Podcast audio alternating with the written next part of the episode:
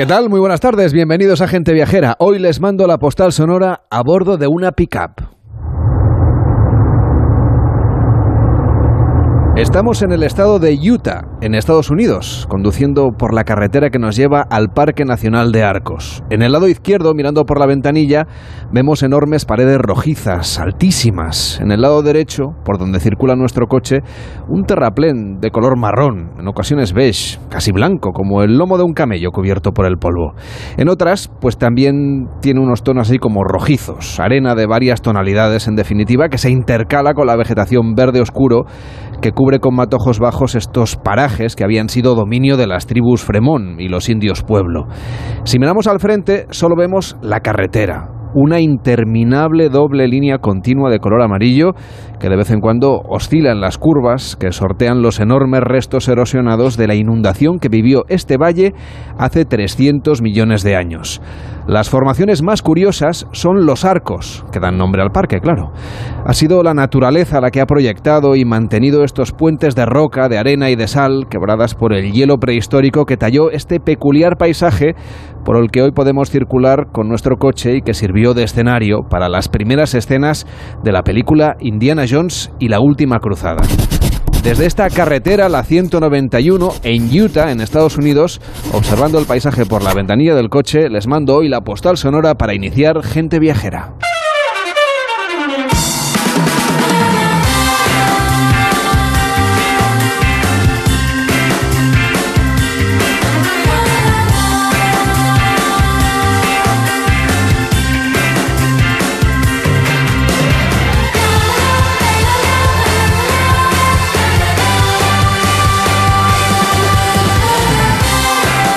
Las 12 y 9, las 11 y 9 en Canarias. Hola Víctor Herranz, ¿cómo estás? Muy buenas tardes. Muy buenas tardes, Carles. ¿Cómo llevas el domingo? Pues la verdad que bien, está un poco nublado, pero bueno, siempre con alegría. Hombre, llueva, sol, nieve, da igual. Total, aquí en el estudio no tenemos nubes, ¿no? Exactamente, y vemos, la rambla de aquí Efectivamente, pues desde las ramblas de Barcelona, hoy para todo el país haciendo gente viajera, pero viajando ya, ¿eh? nos subimos enseguida a un avión y nos vamos a Israel.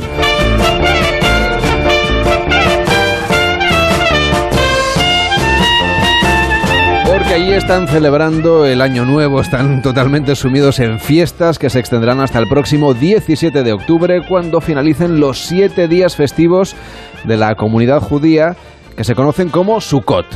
Así es, unas festividades muy alegres y coloridas que comenzaron, como bien decías, hace unas semanas con los días de Año Nuevo judío, el Rosh Hashanah, y que continuaron pues con ese ayuno de 25 horas conocido como el Día de la Expiación o Yom Kippur, culminarán precisamente con esa fiesta de la cosecha. La más importante sin duda de este calendario judío y por eso hoy vamos a hablar de estas festividades como motivo para visitar y viajar a Israel con Dolores Pérez, que es directora de la Oficina Nacional Israelí de Turismo para España y Portugal. Shalom, feliz año nuevo, ¿cómo estás Dolores? ¿Qué tal? Shalom, shalom a todos. Claro que sí, feliz año. Sabéis que estamos en el, ya en el 5783, desde la creación del mundo o la, o la aparición de la creación de Adán y Eva. Así que, bueno, felicidades en el 5783. Pues feliz 5783, que nos dé mejor que el 5782, me parece, ¿no? Lo compartimos todos.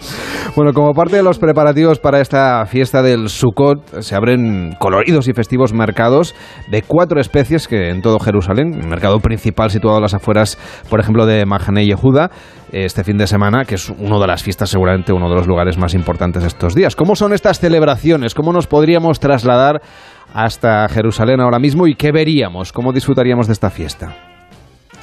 Pues justamente ahora mismo la verdad es que eh, esta fiesta de, de, Sukkot es una fiesta realmente alegre, eh, todavía sobre todo muy familiar, en el que se, también se incorporan los, los, críos a, esta fiesta. ¿no? Es una fiesta en la que, bueno, el nombre de Sukkot viene de una, ese es el, el plural en femenino de Sukkah, que es una cabaña. ¿vale? Y tiene doble sentido.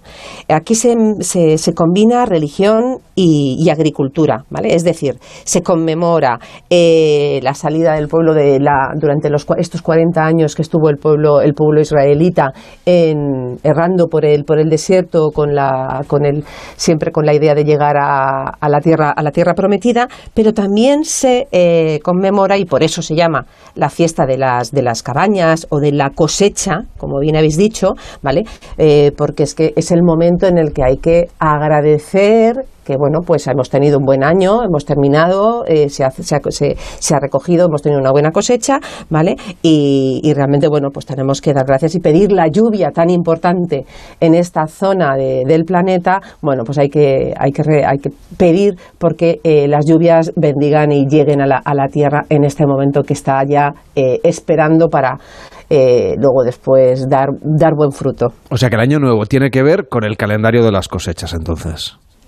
Claramente, ¿sabes por qué? Porque bueno, también se llama la fiesta de los tabernáculos, ¿sabes, Carlas? Porque, eh, ¿Por qué? Porque durante ese momento lo que hacían los agricultores eran, por supuesto, levantaban eh, tabernáculos eh, para precisamente que sus cosechas estuvieran protegidas y también mientras estaban trabajando y recogiendo, que no era tan rápido como ahora, ¿vale? Con tanta tecnología y, tantos, y tantas facilidades, ¿vale?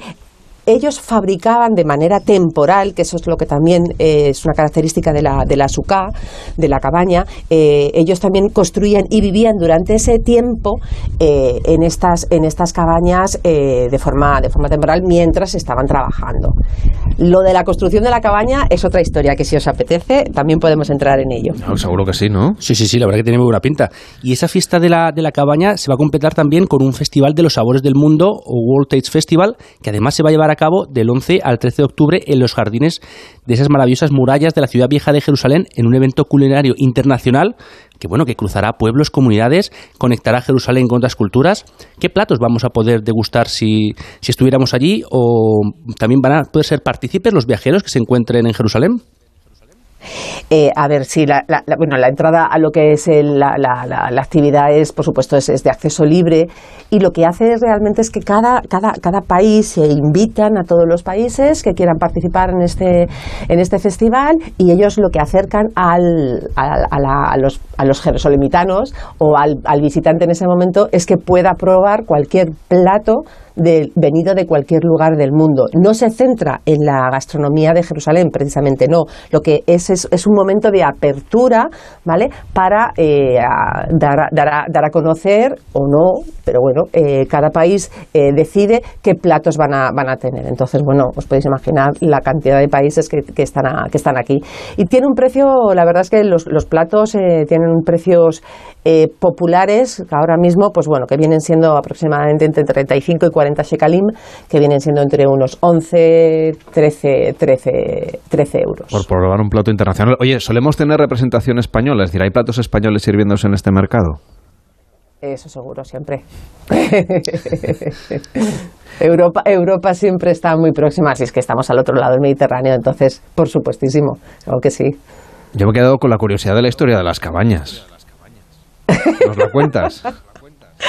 Bueno, realmente la cabaña es que durante esta, durante esta semana, desde que se comienza, hoy por la tarde comienza el, comienza Sukkot y hasta, y hasta el día 17, em, pues eh, se, se, construyen estas, estos, estas cabañas temporales, ¿vale? Que se hacen realmente con, con, madera y con, y con tela, básicamente, se pueden combinar madera y tela, tienen que estar abiertas, ¿vale? Y luego se, la techumbre se, eh, es de, normalmente suelen ser de, ramas de hojas de palmera, lógico, porque es lo que más hay en la, en la, en la zona, con, con mucho respeto, eh, además de, que, de, no fastidiar y de no eh, que, eh, esquilmar el, la naturaleza. Y lo importante del techo, eh, también un poco por el tema de temporalidad, es que tienes que ver las estrellas a través de ella.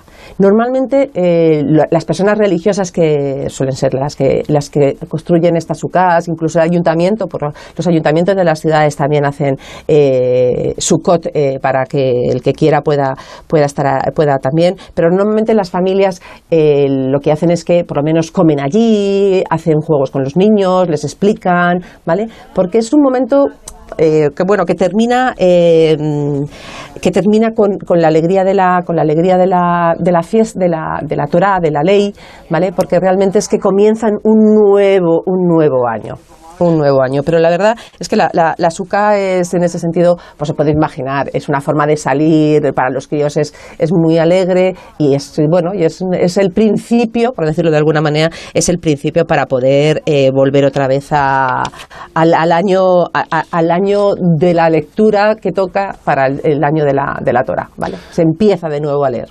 Oye, y después de disfrutar de, de, esa maravillosa gastronomía internacional y de todos esos atractivos, en una ciudad como Jerusalén, que tiene mil experiencias eh, en torno al patrimonio y a la cultura, nos han comentado que hay una nueva atracción para poder visitar la ciudad santa eh, por la noche, ¿no? ¿Qué nos puedes comentar de esta, de esta atracción para, para disfrutar de las eh, ruinas arqueológicas adyacentes al muro? Pues mira, eh, para los que nos están escuchando, que ya han estado en Israel, si se acuerdan, cuando entran a la puerta de las, por la puerta de las basuras, es decir, la puerta más directa al muro occidental, o al muro de las lamentaciones, ¿vale? O al, eh, por eso, occidental, bueno, eh, en el muro eh, en, el, en, en, la parte de, del muro que da eh, que, que, hace esquina con el muro occidental, ¿vale? Eh, se ha, en cuanto va cayendo el sol, hay una serie de visitas eh, guiadas eh, nocturnas gratuitas, ¿vale? Porque se han empleado miles de, de, luces LED para ser respetuosos, para que tampoco sea especialmente caro. Y entonces, bueno, es, es ver todo el patrimonio de alrededor del muro occidental, sin, por supuesto, se, no, no, o sea, no se ve, sino lo que está es viendo el parque arqueológico y el centro de Ibison, que es según entras a la puerta de, la puerta de las basuras a mano derecha. Es algo que hay que reinventar, hay que, hay que intentar buscar que yo creo que la experiencia de ver el muro occidental por la noche, hay mucho pasaje, hay mucho turista, mucho, mucho peregrino, eh, visitantes que no se acercan al muro occidental y nosotros siempre desde la oficina recomendamos, precisamente por la calma y la quietud que hay, eh, el, tener una, esa experiencia, ¿no? Absolutamente, eh, porque aquí en, España, pues bueno, no, no estamos muy acostumbrados a, a ver todas est todos esos atuendos y estas, estas, estas vestimentas eh, de, que, te, que, te, hablan de la procedencia de cada uno de los judíos, ¿no? En pleno verano y de repente ves un sombrero eh, con, con, lana y dices, madre mía, o ves un sombrero negro y dices, uy, este ya es más, es más próximo al, a, a, la Europa, a la Europa occidental, ¿no? O incluso sefardíes, ¿no? Se pueden, eh, se pueden reconocer en base a la, a la vestimenta. Así que sí, es, es gratuito y es una maravilla. Pues podremos, está muy bien. Podremos conocer todos estos detalles. Hoy lo hemos hecho aquí en Gente Viajera con Dolores Pérez, que es directora de la Oficina Nacional Israelí de Turismo para España y Portugal. Feliz 5783 y hasta la próxima. Buenas tardes. Claro que sí. A vosotros. Buenas, buen domingo a todos. En Onda Cero, Gente Viajera. Carlas Lamelo.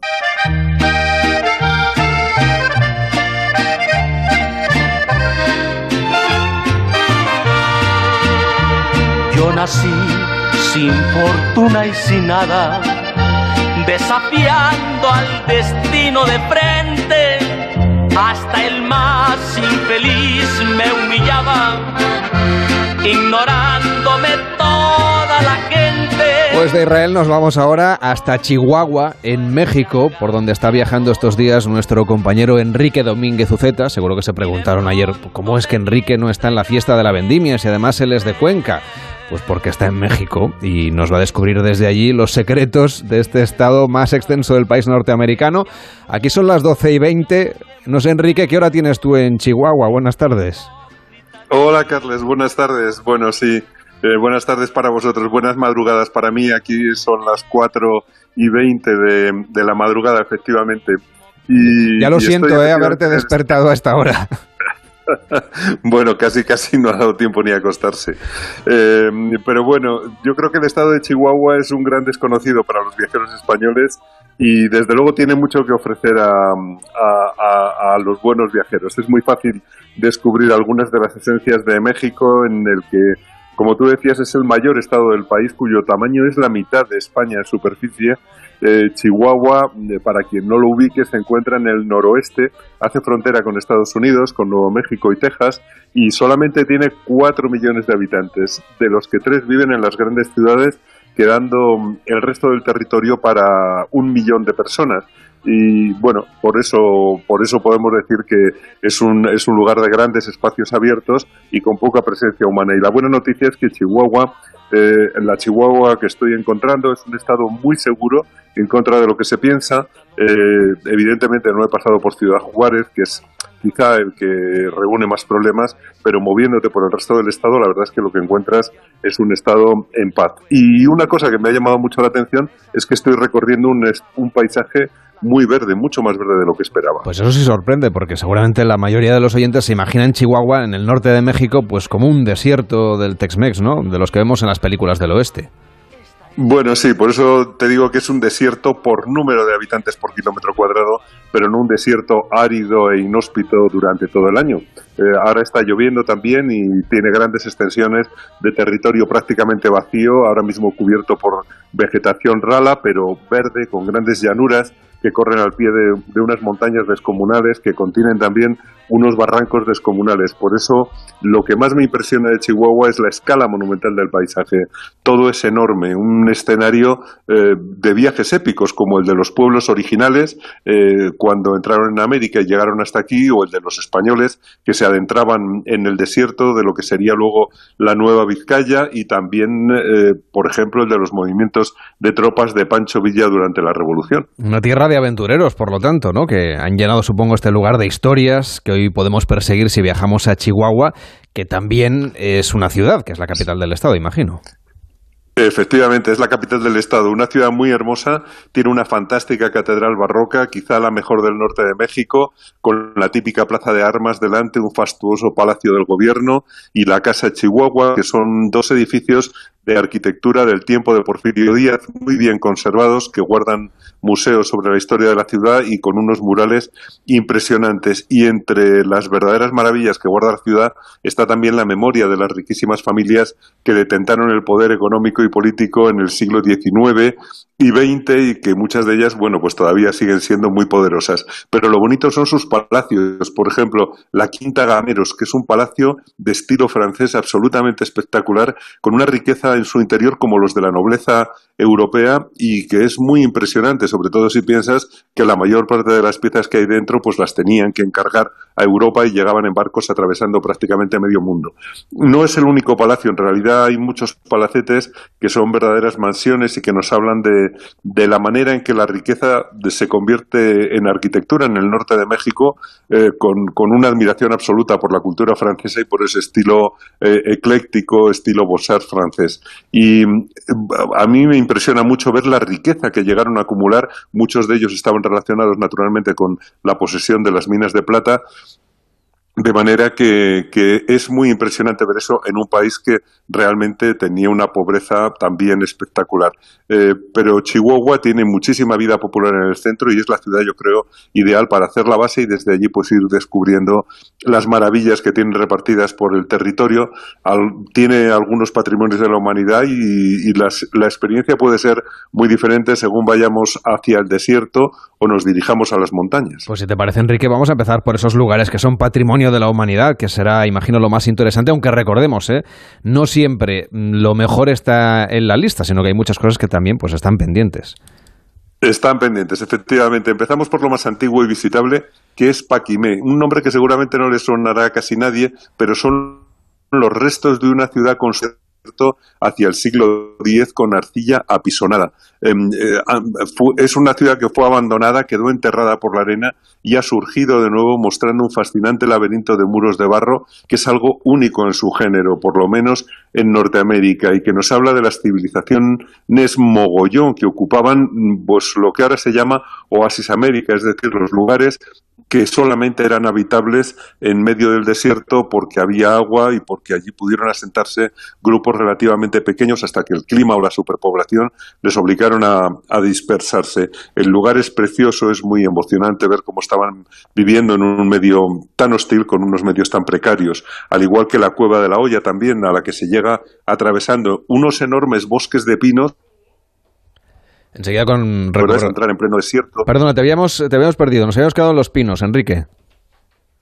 Ah, bueno, efectivamente. Te decía que es que hay gigantescos bosques de pinos que yo desde luego no esperaba encontrarme en pleno desierto, donde esos habitantes prehispánicos pues construyeron sus casas de tierra en los abrigos naturales y, y la cueva de la olla se llama así porque tiene un granero de barro en forma de enorme olla y que está perfectamente conservado. Y también me encantó visitar un pueblo asombroso que se llama Mata Ortiz, habitado por alfareros geniales. Hay 400 personas allí dedicadas a recrear los antiguos diseños y a crear ollas de barro decoradas de enorme calidad y que son muy cotizadas en Estados Unidos.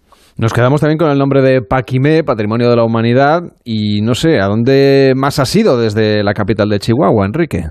Bueno, pues en ese viaje a Paquimé se recorren también esos paisajes enormes que nos recuerdan a las películas de John Ford, a, los paisajes de Monument Valley, con esas grandes montañas de pisos acantilados emergiendo de las interminables camino, pues se pueden ver también una cosa bastante curiosa. Las comunidades maronitas que en los campos, ya sabes que son comunidades religiosas que mantienen pues muchas tradiciones prácticamente del siglo pasado y que mantienen una unidad religiosa impresionante y que son ya mexicanas. Conviven eh, allí los eh, tarahumaras originarios, los mestizos y los maronitas, que claro, son güeros, como dicen aquí, es decir, son blancos y rubios, destacan bastante del resto.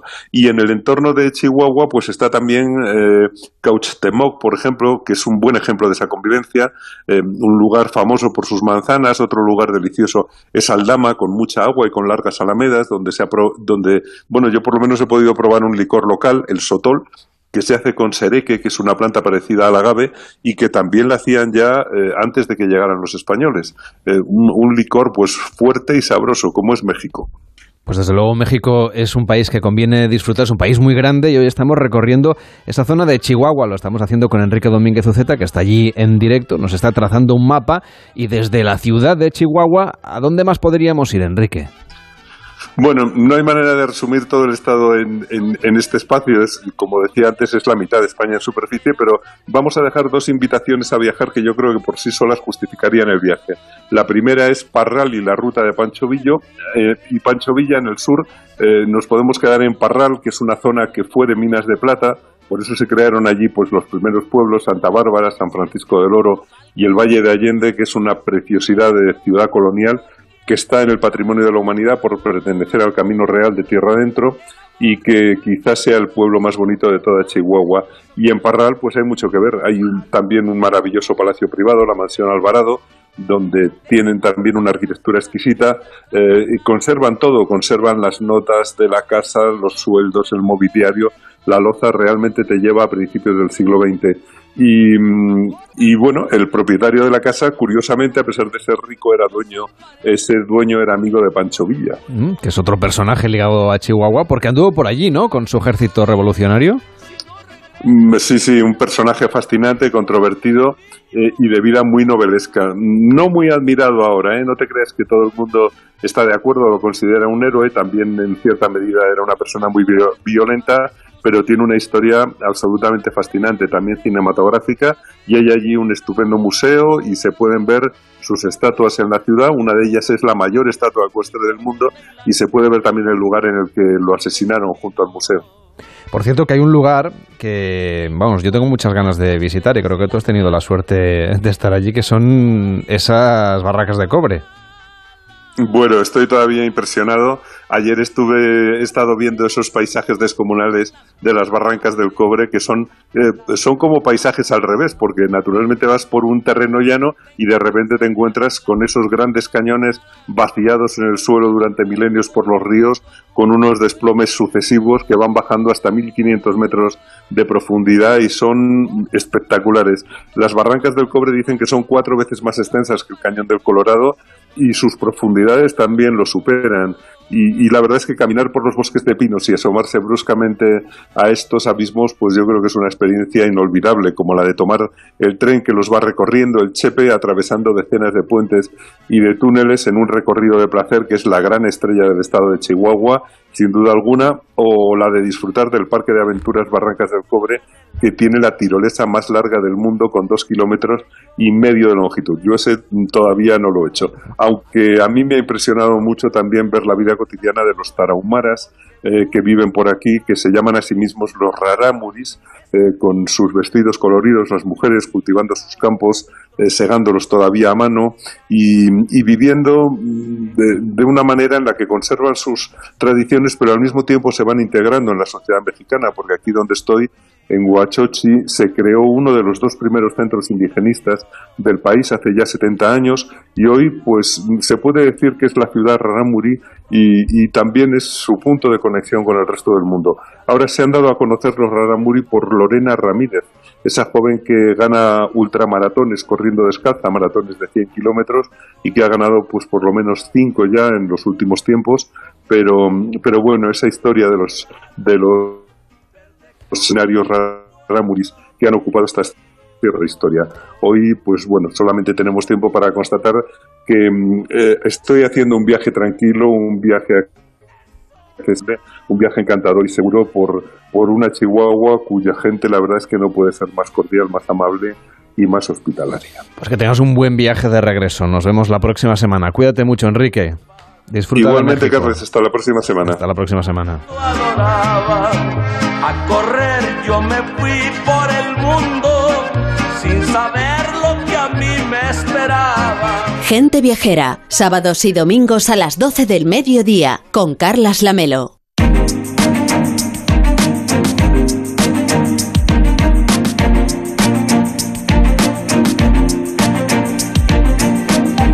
Y la recuperación de los mercados emisores de viajeros hacia España está alcanzando niveles muy próximos a los de 2019, antes de la pandemia, y marcan una tendencia de consolidación en los próximos meses. Eso es lo que se espera, Víctor, en el sector. Así es, unas previsiones presentadas esta semana por Tour España en la segunda convención de Barcelona que inauguró la ministra de Industria, Comercio y Turismo, Reyes Maroto, y que apostaban bueno, pues por avanzar en ese objetivo de colaboración público-privada en el sector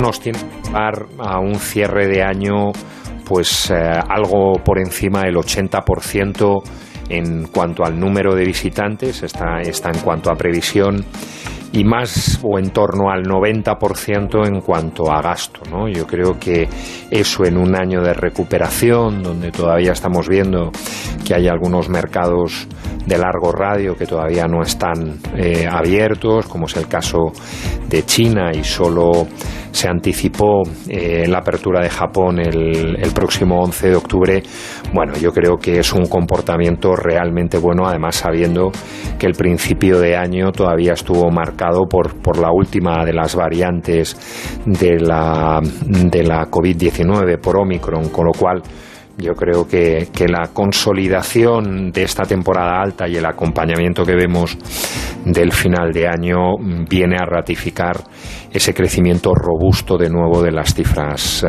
de las cifras turísticas.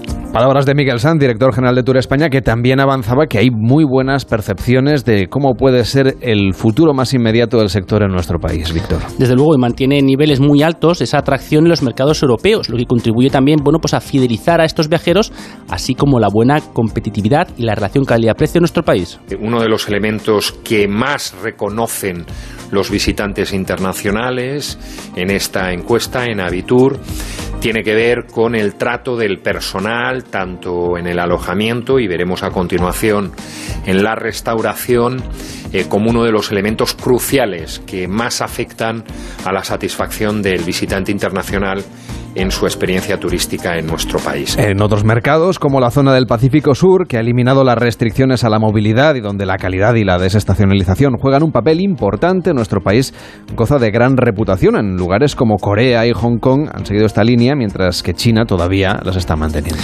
Así es, y a, y a nivel doméstico, las previsiones de viajeros nacionales se caracterizan bueno, pues por una adversa situación económica, una incertidumbre política, una menor renta disponible, la caída de confianza de los consumidores y una reestructuración del sector emisor, así como la recuperación de los destinos del Mediterráneo Oriental. También se ha destacado que el impacto del incremento de los precios puede verse contrarrestado por una fuerte intención viajera y por la estabilidad del coste de los paquetes turísticos. Sin embargo, la asignatura pendiente del mercado sigue siendo la total recuperación de la conectividad aérea que había antes de la pandemia. Así es, y una pandemia que ha provocado, por otro lado, cambios muy positivos en el comportamiento de los viajeros de Francia, Italia y Portugal debido al mayor gasto, al mayor uso del avión, del hotel el incremento de la estancia media. Además, hay una firme apuesta de todo el sector por la sostenibilidad que se incluye en los catálogos de verano de 2023 de los grandes turoperadores. Así ha sido el Foro de Turismo de Tour España que se ha celebrado esta semana en Barcelona y del cual le damos cuenta aquí en Gente Viajera. También les contamos que Iberia ha sido este mes de agosto y por tercer mes consecutivo la aerolínea más puntual de Europa y la quinta del mundo. Así lo acredita la consultora internacional experta en viajes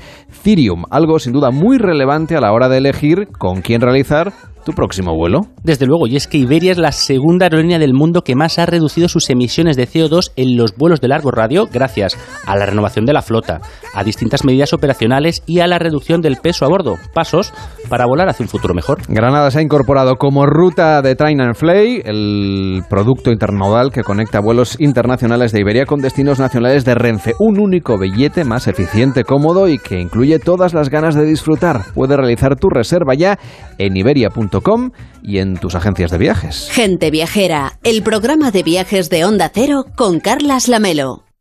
Sin cada una de las pequeñas empresas que han estado a su lado, Ferran Adrià sería Ferran Adrià. No, no sería yo. El éxito de Ferran Adrià y el de todo un país está hecho de pymes y autónomos. Por eso en Telefónica Empresas te ayudamos a solicitar el kit digital de los fondos europeos, acompañándote en la digitalización de tu negocio. Infórmate en fondoseuropeos.telefónica.es o en el 900 500 350.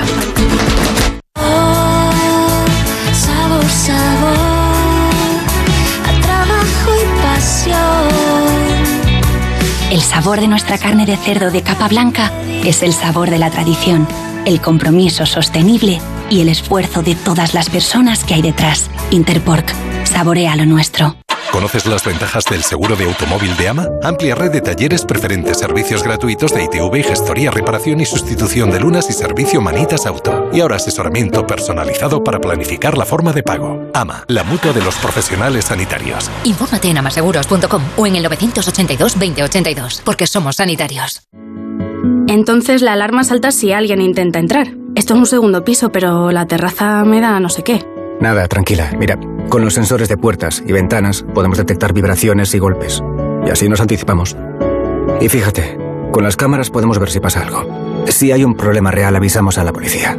Tú piensa que nosotros siempre estamos al otro lado. Protege tu hogar frente a robos y ocupaciones con la alarma de Securitas Direct. Llama ahora al 900-272-272.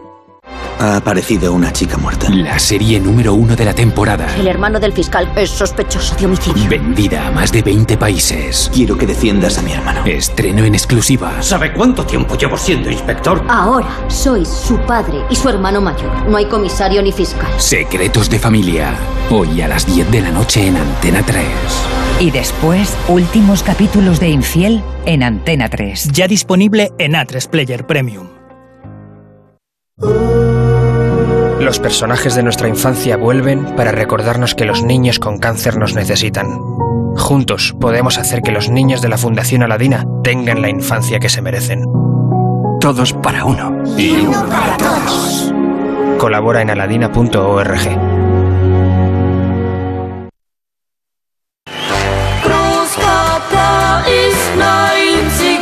Gente Viajera, sábados y domingos a las 12 del mediodía, con Carlas Lamelo.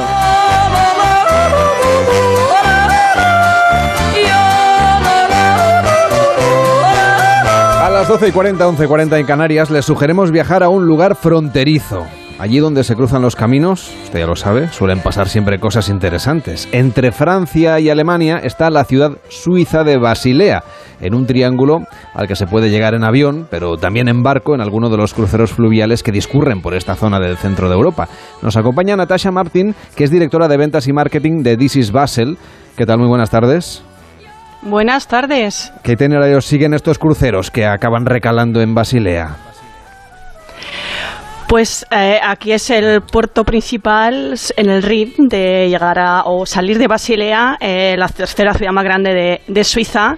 Y de, vale la pena quedarse una, dos noches o tres noches más una vez que hayas llegado en crucero. Pero son cruceros que recorren un poco esta zona de Europa. ¿Hacia qué otros lugares o de dónde vienen estos barcos? Pues el itinerario clásico sería Ámsterdam, Basilea, que lo hacen en una semana más o menos, o también algunos que van a Rotterdam. Eh, sí, y los más cortitos pues saldrían de Estrasburgo o, Colonia a Basilea. Incluso ustedes tienen un ferry, ¿no? Que une las dos partes de la ciudad. Es una propuesta de viaje lento para observar el paisaje. ¿Cómo es este itinerario? Que al final lo usan también muchas personas locales. Pues sí, hablando ya de un barquito mucho más pequeño, eh, pues tenemos cuatro ferries transbordadores que cruzan el, río Rin de la Gran Basilea, que se llama, la parte más antigua, a la pequeña Basilea, Klein Basel, y de una manera totalmente sostenible porque esos ferries van atados de un cable eh, y se mueven de, una ribera a la otra con la corriente del agua.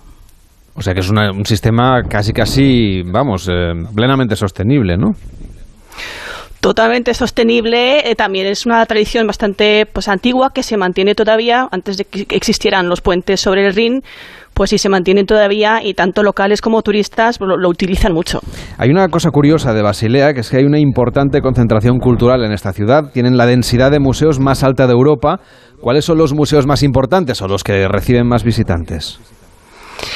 Pues desde luego el museo más importante o con más visitantes es la Fundación Beyeler, eh, que es un museo diseñado por Renzo Piano, dedicado al, eh, arte moderno y contemporáneo, o sea, del siglo XXI también XX, y, nada, que es el museo de, arte más visitado de Suiza, de hecho. Otro museo que, que también muy, muy importante del mundo, de hecho, albergando la colección de arte pública más antigua del mundo, es el Museo de Bellas Artes, que se, lo llamamos aquí Kunstmuseum Basel eh, muy importante ya en el pleno centro de la ciudad. Y tienen ustedes también un patrimonio arquitectónico. Nos ha hablado de alguno de estos museos que ya lo que es el continente, el edificio, es en sí una obra de arte, pero tienen otros. Hay 12 premios Pritzker de arquitectura repartidos por la ciudad y además preparan novedades, nuevas construcciones como la segunda Torre Roche, que será el rascacielos más alto del país cuando se acabe inaugurando, que creo que es inminente, ¿no? ¿Cómo avanzan las obras? Pues totalmente inminente y las obras ya acabadas, de hecho. Eh, las, Torres Roche ya se pueden visitar es todos los sábados gratuitamente y sí, efectivamente, son los edificios más altos de Suiza y uno de 205 metros, el otro de 175 y que es la sede de la empresa farmacéutica Roche y se pueden hacer las visitas eh, guiadas arquitectónicas. Y, bueno, y otro, otra novedad eh, a nivel arquitectónico, pues es la apertura, eso ya que es que ha empezado ya esta semana, es eh, la apertura del Novartis Campus, que también es una joya arquitectónica porque es una ciudad en la ciudad, que de la empresa también farmacéutica Novartis, que ha estado como considerada como la ciudad prohibida porque ha estado cerrada al público y ha sido pues el lunes 3 de octubre de este año que ahora ya todo público pues se puede pasar y, y descubrir las maravillas arquitectónicas de lunes a viernes de 7 a 7. O sea que está nuevecito porque llevan ustedes una semana. Bueno, para quien quiera ver todos estos edificios y todo lo que es Basilea, la recomendación que le podemos hacer en Gente Viajera es alquilar una bicicleta por unos 20 euros al día más o menos.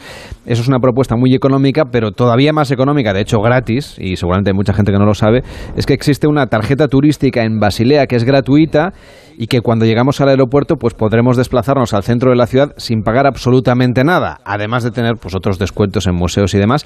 ¿Cómo debemos gestionar esta tarjeta si vamos a ir de viaje a Basilea? Pues esta tarjeta efectivamente se le da a todo cliente alojado en cualquier tipo de alojamiento, sea hotel, Airbnb, eh, se llama Basel Card y se le entregará al cliente pues en el hotel ya directamente físicamente y arri, o sea, ya durante la llegada, por ejemplo, el aeropuerto de Basel, que está a 15 minutos de, Basilea, uno se puede meter en la lanzadera y si hubiese algún control, que normalmente no suele haber, pero uno enseña la confirmación del hotel o el voucher que tenga antes de que llegue a la recepción, donde ya recibe la Basel Card. Por cierto, que Basilea es la patria de Roger Federer. ¿Rinden ustedes tributo al extenista? Pues sí, definitivamente. Eh, ya lo último que hemos lanzado son unos tranvías eh, pues de Roger Federer, el Federer Express que se llama, que son gratuitos y uno puede viajar con Roger, si suerte está por la ciudad, eh, pues con toda la historia de su carrera, porque bueno, pues empezó a entrenar aquí, que es la acción. Todo el mundo sabe que es suizo, pero que es de Basilea no lo sabe todo el mundo. Pero sí tenemos también un torneo eh, que se llama Swiss Indoors, que ya no jugará, pero bueno, se presentará ahí, que también empezó ahí como, eh, como niño ya coleccionando las pelotas. Recoge pelotas. Por cierto, Natasha, que en unos días, bueno, unas semanas en realidad, se van a abrir al público ya los mercadillos navideños de Basilea, que son un poco diferentes, ¿no? Cada uno de ellos. ¿Cómo, ¿Qué podemos explicar de estos mercadillos? Sí, pues de hecho el mercadillo de Basilea ha sido considerado el mejor de Europa y tiene tres eh, lugares o tres ubicaciones de, de, mercadillo. Entonces lo que es el centro del casco antiguo es todo muy compacto y hay una plaza que es la de la catedral donde hay un bosque encantado con talleres para niños y para hacer velas y todo tipo de, de manualidades.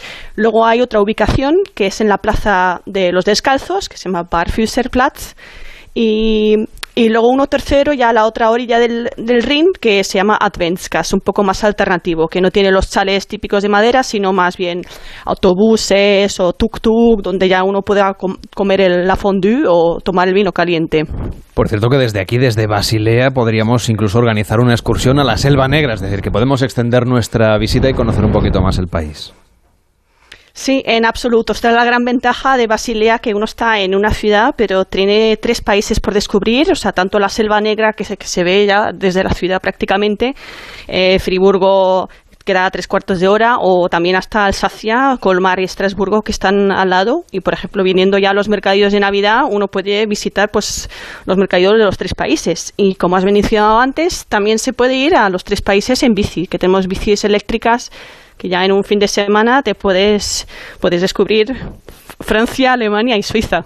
Imagínese usted, en un solo fin de semana y con la bicicleta entre Francia, Alemania y en territorio suizo está Basilea.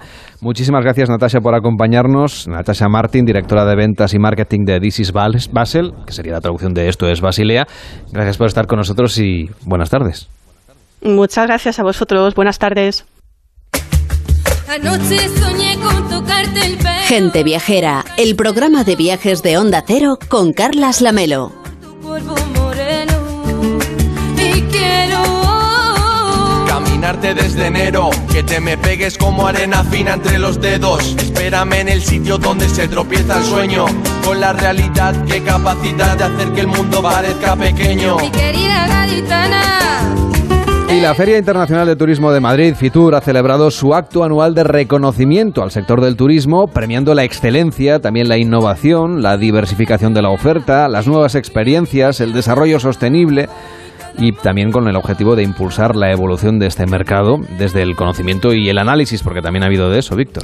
Desde luego, Carlos, un conjunto de galardones que significa pues ese reconocimiento al esfuerzo de empresas, profesionales e investigadores para potenciar la imagen del sector, crear nuevos productos que diversifiquen la oferta y contribuyan pues a ese desarrollo sostenible que tanto nos hace falta y al esfuerzo de las empresas expositoras por hacer que su presencia en Fitur esté alineada con los objetivos de desarrollo sostenible de Naciones Unidas.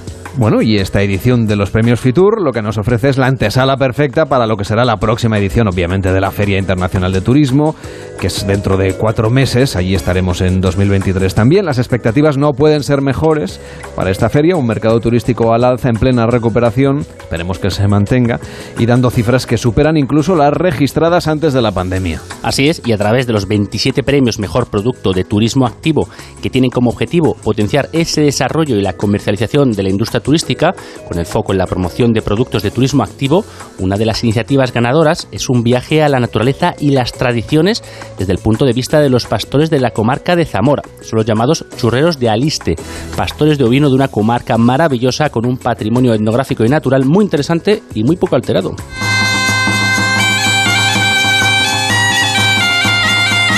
Pues vamos a hacer ese viaje al pasado a través de la transhumancia, al que nos acerca Paco, Paco Huerta, que es director de la agencia Rumbo Natura, que ha ganado este premio y ligado desde hace años a esta región y también a sus habitantes. ¿Cómo estás, Paco? Buenas tardes. Buenas tardes, un placer saludaros. Es un viaje diferente para convivir con la comunidad de quienes aún conservan ese modo de vida atávico ligado a la transhumancia del ganado en el noroeste de Zamora. Un poco cómo funciona esta experiencia, cuáles son las partes eh, o cómo podemos contar este viaje para la gente viajera. Pues la experiencia es un, es un viaje alrededor del ciclo natural de los propios churreros. Es decir, es un viaje que consta de cuatro partes. Eh, una de ellas ha tenido lugar hace unas semanas, que es cuando bajan de la montaña, porque ellos son eh, transhumantes por necesidad económica. Es decir, sigue manteniendo esa transhumancia. Es una transhumancia que va desde la zona de, la Liste hacia la Alta Sanabria, cruzan toda la Sierra de la Culebra y una zona pues bastante interesante también desde el punto de vista natural. Y eh, ellos, pues eh, en la primavera avanzada, suben el ganado a lo alto de la montaña En el otoño, al principio del otoño, bajan ese ganado. En invierno es una comarca que mantiene una, una tradición muy interesante en torno a lo que son las mascaradas tradicionales y otro ciclo también relacionado con el ganado. Y luego después en eh, la primavera también eh, hacemos otra parte del viaje que eh, bueno pues consiste en, en, vivir también parte de la jornada con ellos. Es decir que lo que hacemos es un ciclo a través de la vida eh, de los transhumantes durante todo el año y un proyecto que tiene una dimensión muy divulgadora, ¿no? La convivencia con los propios pastores, que nos acerca también a las tradiciones más ancestrales y arraigadas, pues en esa maravillosa comarca de la Liste. ¿Qué respuesta está teniendo esta experiencia por parte de, los viajeros y de la gente que se acerca a conocerlos? Bueno, al final la, los pastores eh, te dan una lección de humildad, ¿no? Y te sitúan en el terreno tal cual. La verdad es que cuando hablamos de este tipo de experiencias son eh, bidireccionales, ¿no? Por un lado, el, el, ciudadano que se acerca a conocer esta realidad y por otro lado esa necesidad no de, también de ellos de compartir lo que sucede a diario con aquellos que les visitan y que se interesan por sus tradiciones. Se establece un diálogo realmente muy interesante y muy constructivo. Oye, ¿y nosotros podemos echarles una mano o, o realmente solo vamos allí como de observadores?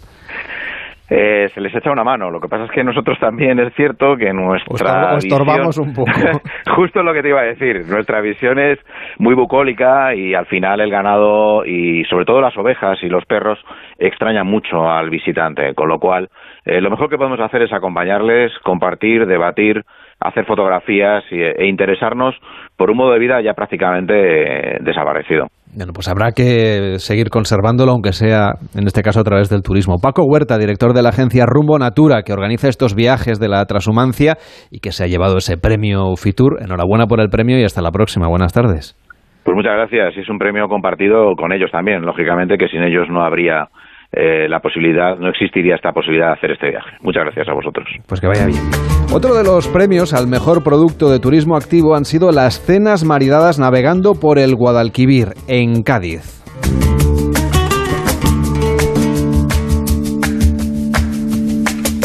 En esa curvatura de tu cintura, ganando altura, perderé la compostura y la cordura se fue por tu dulzura que rompió la armadura más dura y cada atadura mi partitura. Se lo tiene que imaginar a la puesta del sol, nada más y nada menos, disfrutando de la mejor gastronomía, de los vinos, en Sanlúcar de Barrameda, con esos productos insignes de este lugar, vinculados a una forma de vida única y a un vino también único, la manzanilla. Sin duda es una de las experiencias que se han podido vivir durante este verano, una experiencia única con el objetivo de crear un nuevo producto turístico que también se ha llevado ese premio Fitur y que viene de la mano de Cristina Cruz, que es representante de Cenar, Cenas Maridadas por el Guadalquivir. Hola Cristina, ¿cómo estás? Buenas tardes. Hola, buenas tardes, muy bien, ¿qué tal? Enhorabuena por el premio, ¿en qué consiste la experiencia? Pues lo habéis resumido muy bien. Se trata, y además la definición no es nuestra, de los clientes que han pasado por los dos últimos años los que hemos llevado a cabo la experiencia, y es una experiencia única. Navegar por el río Guadalquivir, al lado pegadito a, a Doñana, una de las mayores reservas de, de la biosfera con las que contamos, disfrutando además de todos los productos gastronómicos que nos ofrece Sanlúcar y de su vino, pues se ha consolidado eh, como así pretendíamos cuando lanzamos esta oferta, en un producto único para disfrutarlo solamente en los meses de verano, pero que bueno, nos ha deparado ya ese premio y que esperemos que tenga continuidad. ¿no? Esperemos que sí, poder volver el verano que viene. ¿Qué platos vamos a poder disfrutar si se repite la experiencia o los que se sirvieron el verano pasado? Pues eh, durante los dos últimos años hemos contado con distintos restaurantes de Sanlúcar de Barrameda. Dos de ellos, por mencionaros, son los que tienen reconocimiento en la guía Repsol y guía Michelin, como pueden ser Casa Bigote, que es conocido a nivel nacional, no tengo que, que añadir nada más, y el restaurante El Espejo, que es una cocina de productos, pero más innovadora, de sabores del mundo, ¿no? con productos de aquí, pero con un toque global, que también viene vinculado a la conmemoración que ha hecho este año Sanlúcar de Barrameda del quinto centenario de la primera vuelta al mundo. Hemos querido llevar lo tradicional y lo innovador. Y en esa tradición, por ejemplo, no han podido faltar los langostinos de Sanlúcar, pero ha habido también carpacho de langostino para darle ese toque, ese toque innovador. Y todo ello, pues, regado con, con las manzanillas, con los amontillados, con los Pedro Jiménez, con los vinos de, de la denominación de origen única con la que cuenta Sanlúcar de Barrameda y que, sin duda, con la puesta de sol en esos pinares de Doñana, pues hacen una experiencia inigualable, ¿no? Bueno, contando con las explicaciones de los chefs de los restaurantes participantes, que comentaban los platos, y también de esos enólogos maravillosos de las bodegas que aportaban pues ese maridaje también pues para aprender a combinar el vino con la comida. ¿Qué respuesta han tenido por parte de, de los viajeros? ¿Les ha gustado la experiencia? Sí, la experiencia, la respuesta ha sido muy buena. Además, eh, este producto lo lanzamos justamente cuando Sanlúcar estaba preparando su candidatura para ser capital española de la gastronomía, que finalmente lo consiguió y lo ostenta durante este 2022. Y pensábamos que iba a ser un producto que tuviera más éxito entre el público de fuera de Sanlúcar. Y sin embargo, nos ha sorprendido mucho las dos ediciones, que ha tenido una respuesta mmm, brutal de gente de Sanlúcar y de, y de alrededores y que además han repetido, que no solamente vienen a una de las cenas, sino que repiten pues dos y tres veces. Y además de ser esa capital de la gastronomía, desde luego en Sanlúcar hay otras muchas cosas que podemos hacer, aunque ahora no se hacen las cenas, porque esto es para la época de verano, que nos sugiere que hagamos si nos acercamos a Sanlúcar de Barrameda ahora en los próximos meses. Pues hay muchísimas cosas que hacer. Nosotros seguimos haciendo, aunque no con estas características y no a, a borde del, del, buque La Pepa, sí que ahora mismo, sobre todo en esta temporada de octubre y noviembre, estamos teniendo mucha demanda por parte de empresas para organizar eventos vinculados a Doñana y al río. Y le estamos preparando a medida pues el menú que quieran degustar mientras que van navegando por el Guadalquivir y hacer una experiencia que dentro de ese turismo activo pues le permite conocer la ciudad desde otro punto de vista, aparte de la riqueza patrimonial que tiene la ciudad y, por supuesto, su gastronomía. Yo también recomendaría hacer, Lamelo, una visita a ese archivo documental de los Medina Sidonia, que hicimos un programa hace ya tiempo, pero que es una auténtica maravilla de, histórica de este país. Así es, uno de los archivos privados más importantes de Europa, con el que contamos en Sanlúcar. Hace poquito, hace un par de fines de semana, han celebrado allí también una jornada gastronómica y ya os digo que, bueno, Sanlúcar tiene mucho más que descubrir y desde la Jara hasta la Algaida, que es una de las potencias agrícolas que también está exportando ahora muchísimo de sus productos a, a Europa, pues hay mucho que conocer en este municipio. Y mucho patrimonio también, ¿no? Sí, mucho patrimonio histórico vinculado, tam, como he comentado, a esa conmemoración del quinto centenario y, y, mucha riqueza documental en ese archivo, patrimonial y natural al, al ser la puerta de Doñana. ¿no? Cristina Cruz, representante de cenas marinadas por el Guadalquivir y también una de las propuestas de estas experiencias que han sido reconocidas con los premios Fitur. Enhorabuena por el premio y que vaya muy bien. Muy buenas tardes. Muchísimas gracias.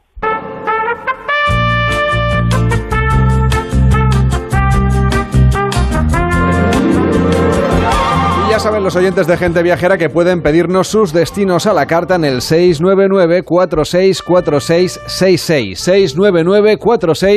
699-464666. Nos pueden mandar notas de voz de WhatsApp, Víctor, y pedirnos destinos o también hacernos sus propuestas, lugares que hayan descubierto, que les hayan gustado, que les hayan llamado la atención y que quieran compartir con la comunidad de la gente viajera. Desde luego, por el, por el WhatsApp o también por el email, agenteviajera.onda0.es, que nos cuenten sus viajes, dónde han ido, dónde quieren que les llevemos, anécdotas, historias, que aquí nos encanta que nos cuenten cosas de viajes. Pues venga, que nos queda una hora más para seguir viajando. Después de las noticias que llegan enseguida vamos a empezar a celebrar el Día de la Hispanidad. Lo haremos con Marta Rivera de la Cruz, que es consejera de Cultura, Turismo y Deporte de la Comunidad de Madrid. También viajaremos a Ponga, Asturias, con Raúl de Tapia. Les hablaremos de los pucheros de España, de las diferentes variantes gastronómicas que tenemos en nuestro país. Y atención porque también viajaremos a la India. Es donde nos lleva hoy Mariano López, que acabará el programa también su broche musical. Todo esto y otras más historias aquí en Gente Viajera, también en las redes sociales, en arroba Gente Viajera OCR, tanto en Facebook como en Twitter como en Instagram. Hasta ahora mismo.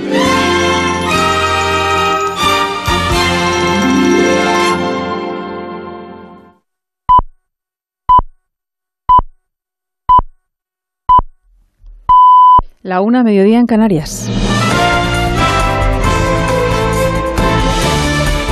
Noticias en Onda Cero.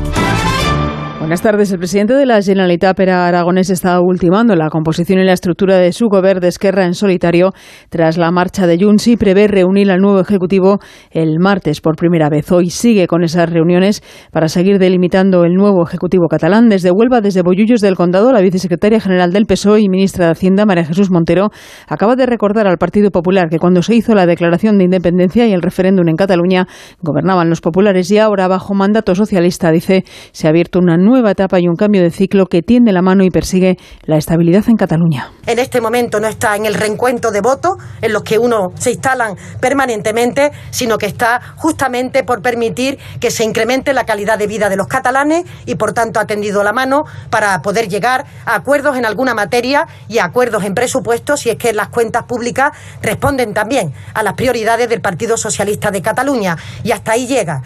La ministra de Hacienda ha vuelto a defender además los presupuestos generales aprobados por el Gobierno esta pasada semana. Desde el Partido Popular, su coordinador general, Elías Bendodo, ha defendido en una entrevista en Europa Press este domingo la reducción de la fiscalidad para reactivar la economía y ha calificado los presupuestos de irreales y enmarcados ya en campaña electoral. Son unos presupuestos que fundamentalmente pretenden financiar la campaña del Partido Socialista.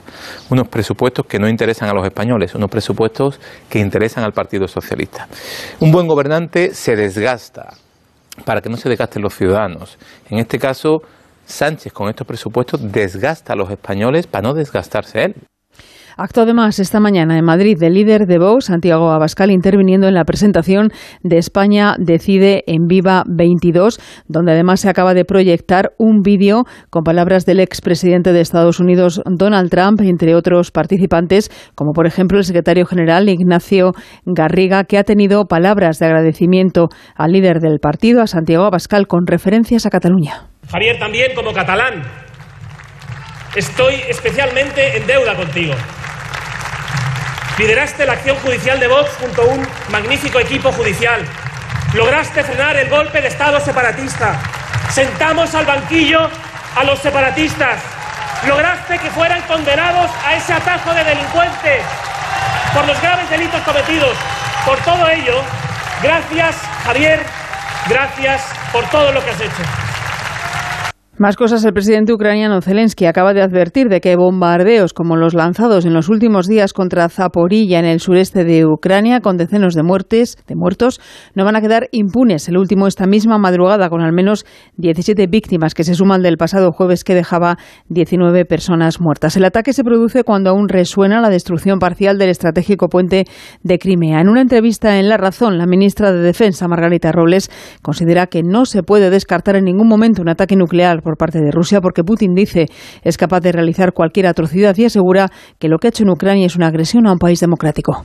Putin tiene que entender que lo que ha realizado es una agresión a un, a un país democrático, ha violado la, la, legalidad internacional, la integridad territorial de un país y desde ese punto de vista no es aceptable no solamente estas violaciones, sino lo que está realizando con unas masacres que contravienen cualquier tipo de normativa propia del derecho eh, que tiene que tenerse durante las guerras. Deporte, Rafa Fernández. La selección española ha quedado encuadrada en el grupo A de clasificación para la Eurocopa de Alemania 2024. Nuestros rivales serán Escocia, la Noruega de Haaland, Georgia y Chipre. Se clasifican directamente los dos primeros de cada uno de los diez grupos y quedarán tres plazas para la repesca, además de la que ya tiene adjudicada como anfitriona la selección alemana. Mientras continúa celebrándose la trascendental asamblea del Fútbol Club Barcelona. Sepamos cómo sigue Alfredo Martínez más de dos horas y media y todavía en el segundo punto que tiene que aprobar las cuentas de la temporada 21-22, las famosas palancas y unos beneficios de 98 millones de euros. Ahora estamos en el turno de preguntas presenciales tras 21 preguntas escritas de esta asamblea telemática en la que a las 12 de la mañana había 912 socios ya participando. La Porta ha apoyado claramente a la Superliga, ha criticado a los clubes Estado y justifica las palancas. Mira, nosotros somos conscientes de que las palancas... Mira, nosotros somos conscientes de que las palancas son medidas excepcionales. Eh, això només s'ha de produir en Eso solo se ha de producir en momentos excepcionales. Abans, no tenemos ni un Estado detrás, ni tampoco tenemos un magnate que domine económicamente el club. Ni los tenemos ni los queremos. Ah, tampoco queremos a aquellos que no quieren que al Barcelona le vaya bien. Que el Barça vagi bé o aquells que volen tutelar el Barça des de la distància. Por cierto, toma la palabra Joan Gaspar, ahora el expresidente, y Laporta ha dicho que con los jugadores intentaron la rebaja salarial, pero que no lo consiguieron y por eso tuvieron que avalar 10 millones. Pero lo aceptamos con deportividad. Tirón de orejas para los capitanes del Barça. En lo deportivo, el Barça se mide al Celta a las 9 en el Camp Nou buscando recuperar un liderato que ahora mismo ostenta el Real Madrid tras ganar anoche en Getafe por un gol a cero. Hoy también juegan a las 2 Valladolid Betis, a las 4 y cuarto Cádiz Español, a las 6 y media Real Sociedad Villarreal. Lo vamos a vivir todo en Radio Estadio como la jornada del ACB que ahora mismo tiene dos partidos en juego. En el segundo cuarto, Unicaja Murcia 31, Covirán Granada 33 y Unicaja de Málaga 16, eh, Real Madrid 21. Todo en una mañana en la que Max Verstappen ha revalidado su título de campeón del mundo de Fórmula 1 tras imponerse en el Gran Premio de Japón. Es todo. Más noticias en Onda Cero a las 2, a la 1 en Canarias, en una nueva edición de Noticias Fin de Semana con Juan Diego Guerrero y siempre en nuestra página web ondacero.es. Continúan con Gente Viajera y Carlas Lamelo. Este domingo, todo el deporte te espera en Radio Estadio. El Barcelona vuelve al Camp Nou vestido de líder y recibe a un Celta que tiene mejor fútbol que resultados como visitante. En duelo con resaca europea desde Anoeta, Real Sociedad Villarreal. Además, Cádiz y Español se juegan salir de la zona de peligro. Y un Valladolid mejorado recibe al Betis que quiere afirmarse en puesto de Liga de Campeones. Con las paradas habituales en los campos de Segunda División, la Liga ACB de baloncesto y toda la información del Gran Premio de Japón de Fórmula 1. Este domingo desde las 3 de la tarde vive el deporte en Radio Estadio con Edu García. Te mereces esta radio. Onda Cero, tu radio.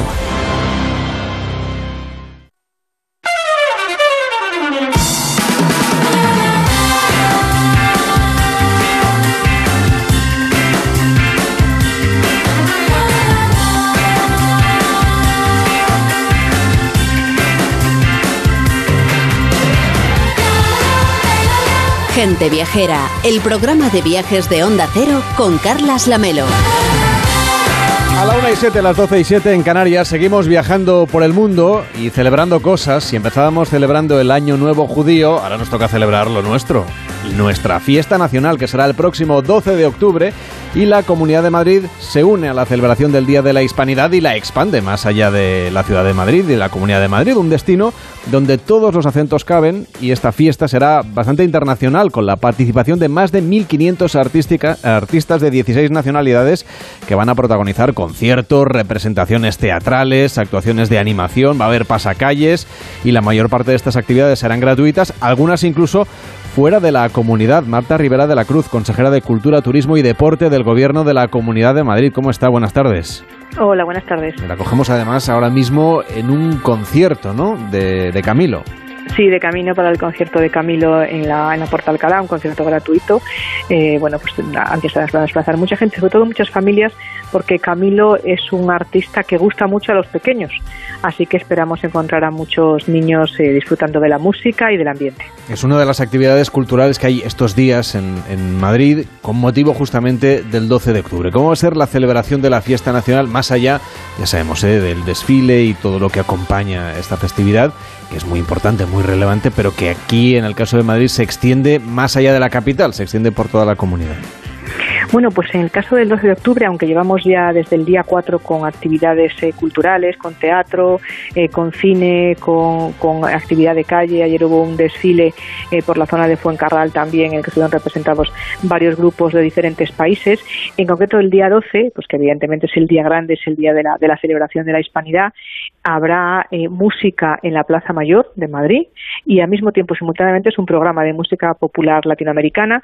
Ese mismo concierto tendrá lugar en 19 municipios, desde uno más grande como Chinchón hasta uno pequeño como Casa Rubuelos, todos de, de la Comunidad de Madrid. Ese mismo concierto tendrá lugar también en Barcelona, en la Sala Apolo, y también en ciudades autónomas de Ceuta y Melilla, que son invitadas especiales a esta edición de la Hispanidad. Y también el día 12 tendremos eh, flash mob de flamenco y de tango en la Plaza del Callao y en la red de San Luis, delante de- del kiosco de metro de Antonio Palacios. Luego se celebrará la tradicional corrida de la Hispanidad eh, por la tarde y luego por la noche habrá un espectáculo de mariachi en el, en el Wizzing Center, el Mariachi Vargas, que está considerado el mejor mariachi del mundo. Así se- Así que para todos. Así se entiende, iba a decir que el lema de este año es todos los acentos caben en Madrid. ¿Cómo le damos un poco de contexto a este eslogan? Bueno, yo creo que en primer lugar hay que, hay que irnos al día a día. Eh, Madrid es el lugar donde han encontrado acomodo eh, miles y miles de ciudadanos del otro lado del océano que han decidido venirse para aquí por diferentes razones. Unos vinieron para estudiar y se quedaron. Eh, otros, pues a lo mejor escaparon de una situación económica y política complicada. Y otros simplemente vinieron a probar suerte, les gustó, entienden que Madrid es un lugar de acogida y ya son madrileños. Y evidentemente si uno va andando por Madrid, si uno va caminando por Madrid, escucha esos diferentes acentos del español, todos tienen cabida en Madrid, todos enriquecen Madrid y simplemente estos días lo que hacemos es celebrarlos. Somos conscientes cada día de que las cosas también de vez en cuando hay que pararse y brindar por ellas. México será eh, un país protagonista en esta edición de la Hispanidad, en esta fiesta nacional que se va a celebrar obviamente de manera especial en la Comunidad de Madrid, una iniciativa del gobierno autonómico en este caso. ¿En qué consiste la participación en concreto de México? Bueno, es realmente el país que hace más aportaciones esta vez a, las jornadas. Tengo que decir que hemos encontrado una gran colaboración tanto por parte de la Embajada como por el Centro Cultural eh, de México en, España, que nos ayudaron muchísimo en diferentes actividades. Y bueno, ya por lo pronto, pues eh, el pregón lo pronunció un gran escritor mexicano, Jorge Volpi, que abrió estas jornadas el día 4 con un precioso pregón en la Casa Museo Lope de Vega y después pues habrá sobre todo muchas actuaciones musicales y por ejemplo pues hubo también un recital de poesía eh, Grande Mondragón que sí que tuvo lugar en, la Casa de México en fin eh, es quizá el país en el que más nos hemos fijado eh, para, para, establecer alguno de los espectáculos. Esperamos que el año que viene sea otro el país. De hecho, este año se han incorporado, ¿no? Filipinas y Guinea Ecuatorial. ¿Qué papel van a tener? Bueno, pues también habrá actividades que provengan precisamente de esos países hermanos en el español. Tengo que decir que, estuvimos el día del pregón, el, embajador de Guinea asistió, nos dio las gracias muy especialmente por incluir a Guinea eh, dentro de las conmemoraciones. Y bueno, pues es estar ahí y es eh, recordar que el idioma nos hermana por encima de otras muchas cosas. El idioma, de hecho, va a ser uno de los ejes principales, ¿no? La lengua como elemento de cohesión cultural, social, histórica en este 12 de octubre, Día de la Fiesta Nacional. Ese va a ser uno de los platos fuertes. ¿Qué actividades vinculadas a la lengua común han preparado ustedes en la comunidad? Bueno, pues aparte de esos, esos recitales de poesía, esas conferencias que, reflexionan sobre la gesta del, bueno, del llamado descubrimiento, del encuentro entre culturas, ha habido, por ejemplo, una actividad muy exitosa que se celebró el viernes, le llamamos el Portal de los Escribidores, y cuatro grandes escritores eh, estuvieron delante de la Casa Museo de Lope de Vega, en el barrio de las Letras, escribiendo lo que los paseantes les pedían. Eh, honrando a esos escribidores que había en, otros tiempos eh, en muchas plazas de América Latina a los que se dirigía la gente que no sabía escribir para pedirles desde una carta de amor una nota de disculpa. Hemos recuperado esa tradición y creo que creemos que es también un bonito homenaje a la lengua. Desde luego lo que es importante en un día como este es la celebración, como decíamos, pero queremos hablar de otras cosas, ya que lo tenemos aquí hoy en el programa. Por ejemplo, de la recuperación de rutas aéreas y el crecimiento del sector del turismo en la Comunidad de Madrid. ¿Cómo están yendo las cifras globales de viajeros y sobre todo esta apertura, ¿no? o recuperación, mejor dicho, de muchas rutas que se habían perdido con la COVID? Bueno, evidentemente la conectividad es esencial para, para la llegada de viajeros. Eh, si no hay vuelos es muy difícil que lleguen, pero esas rutas se han ido recuperando poco a poco. Iberia ha hecho un gran trabajo mm, con ello y nosotros hemos, hemos estado todo el rato pues, pues ayudando en lo que hemos podido. Pero yo doy un dato. Eh, desde enero a agosto los turistas internacionales dejaron en Madrid más de 6.000 millones de euros. Es casi cuatro veces más que lo que dejaron en 2021.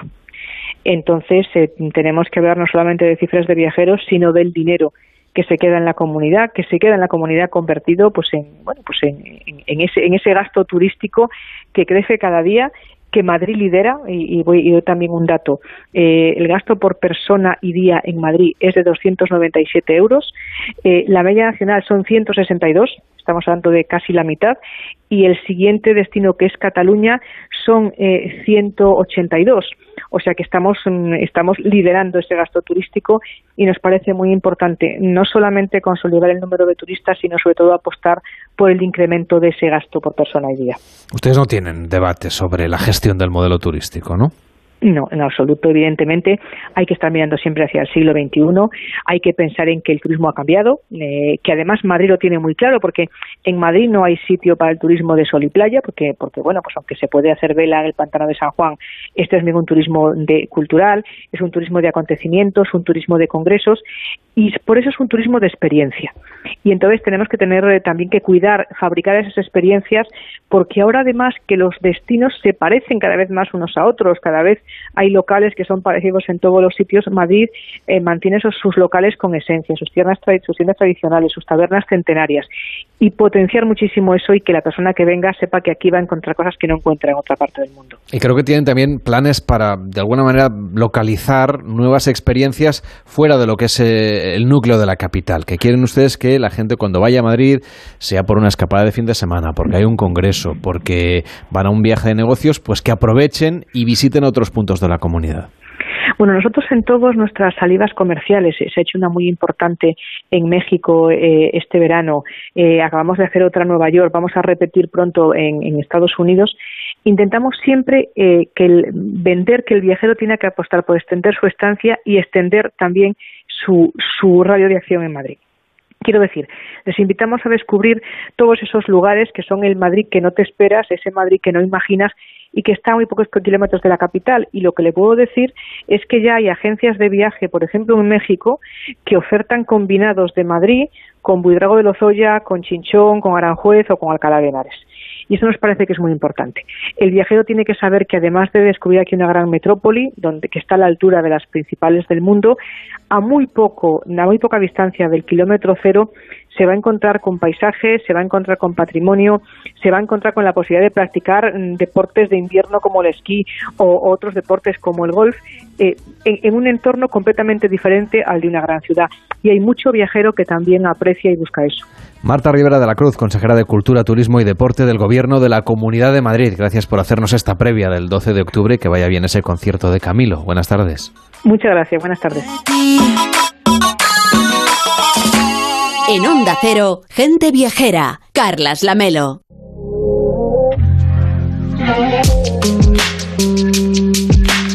Del 12 al 16 de octubre, el Porbey de la ciudad condal acogerá la 60 edición del Salón Náutico Internacional de Barcelona, organizado por FIRA de Barcelona y con la colaboración de la Asociación Nacional de Empresas Náuticas. Todos los amantes del mar podrán vivir una experiencia única a través del espacio Marina Dream en los muelles de España y Marina Porbey para disfrutar de la mejor selección de yates a motor y catamaranes. Por otro lado, en el Mall de la Fusta se presentará el espacio Sea Boulevard con toda la oferta en tierra firme en equipamiento, accesorios y servicios náuticos. En sus aguas estarán atracados los mejores yates a vela del mercado y se desarrollarán diversas actividades de fomento de la práctica de la náutica deportiva. Y para aquellos visitantes en embarcaciones de más de 15 metros de eslora, podrán inscribirse en el programa de Big Buyers. Esta es la gran propuesta para disfrutar al máximo de la 60 edición del Salón Náutico de Barcelona, organizado por FIRA de Barcelona. Cuarta fiesta de la vendimia de Onda Cero en la denominación de origen La Mancha. Con este motivo, el sábado 15 de octubre, el programa Onda Agraria estará en la Cooperativa Virgen de las Viñas en Tomelloso, Ciudad Real. Patrocina el Consejo Regulador de la denominación de origen La Mancha. Colaboran Junta de Comunidades de Castilla-La Mancha, Diputación Provincial de Ciudad Real, Ayuntamiento de Alcázar de San Juan y Ruta del Vino de La Mancha. Cuarta fiesta de la vendimia de Onda Cero en la denominación de origen La Mancha. El 15 de octubre desde las 6 de la mañana, Onda Agraria desde la Cooperativa Virgen de las Viñas en Tomelloso, con Pablo Rodríguez Pinilla y Soledad de Juan. Te mereces esta radio. Onda Cero, tu radio. Entonces la alarma salta si alguien intenta entrar. Esto es un segundo piso, pero la terraza me da no sé qué. Nada, tranquila. Mira, con los sensores de puertas y ventanas podemos detectar vibraciones y golpes. Y así nos anticipamos. Y fíjate, con las cámaras podemos ver si pasa algo. Si hay un problema real, avisamos a la policía. Tú piensas que nosotros siempre estamos al otro lado. Protege tu hogar frente a robos y ocupaciones con la alarma de Securitas Direct. Llama ahora al 900-272-272. Después de todo, llega un día en el que sientes la brisa del mar y la tranquilidad que te transmite. Te imaginas disfrutando de una gastronomía exquisita, de rutas y paisajes y te das cuenta de que estabas perdiendo el norte. Visita a Mariña Lucense. Vuelve a encontrar el norte. Los personajes de nuestra infancia vuelven para recordarnos que los niños con cáncer nos necesitan. Juntos podemos hacer que los niños de la Fundación Aladina tengan la infancia que se merecen. Todos para uno. Y uno para todos. Colabora en aladina.org.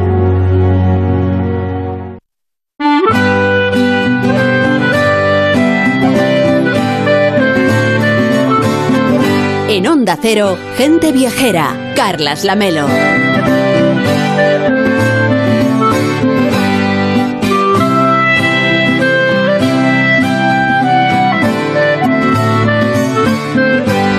El comienzo del otoño se ha convertido en una nueva temporada para visitar la naturaleza, para aquellos que gustan de la tranquilidad, por ejemplo, de los hayedos y de su riqueza cromática. Y quien está recorriendo estos paisajes tan pictóricos es Raúl de Tapia, biólogo y equipo de gente viajera, que se encuentra en el Parque Natural de Ponga, en Asturias, disfrutando de la naturaleza, pero también de la literatura. Hola Raúl, ¿cómo estás? Buenas tardes. Buenas tardes, Carlas. ¿Qué es lo que te ha llevado a ti hasta estos hayedos de la cordillera cantábrica? Pues por lo pronto ese magnetismo ¿no? de los boscajes asturianos y en concreto una segunda edición de un festival tremendamente atractivo eh, llamado Bosquegrafíes, donde se junta la poesía, la ilustración, la botánica gastronómica y que permite realizar eh, miradas complementarias a los espacios silvestres. Eh, participan escritores y escritoras tan extraordinarios como Clara Obligado o Joaquín Araujo. Y por mi parte he venido a dar una visión, a contribuir con una imagen que está a medio camino entre la ciencia y la prosa poética. Es una muy interesante iniciativa que fomenta el turismo de naturaleza desde la creatividad y desde las artes. Este parque natural de Ponga es uno de los menos conocidos seguramente del Principado de Asturias. ¿Nos puedes dar tú una visión general de lo que nos podemos encontrar si vamos por ahí a hacer senderismo? Sí, Ponga es una ventana muy abierta a la vida natural uno de los destinos que sigue con precisión ese canon alpino del, del, paisaje, con los pastizales de montaña, los valles glaciares, las foces, los cordales rocosos y unos hayedos con abedules maduros y extensos. Es ese imaginario que todos tenemos en la mente cuando pensamos en, en la Asturias verde. Los ríos están allí formando toda la personalidad del, lugar, así el Ponga discurre de sur a norte y el Sella lo está atravesando ese parque dirigiéndose hasta la linde del concejo de Amieva para recorrer ese desfiladero tan eh, llamativo que es el de los Bellos. Son 20.000 hectáreas con muy poca presencia humana que generan un escenario situado en el oriente asturiano y que tiene como referencia a la población de San Juan de Beleño. Este nombre con, con nombre de, con, con nombraje ¿no? de, vegetal, el beleño es una planta que de, de la que, cual deriva ese, ese término, ese verbo, embelesar, que es sinónimo de fascinar, de saciar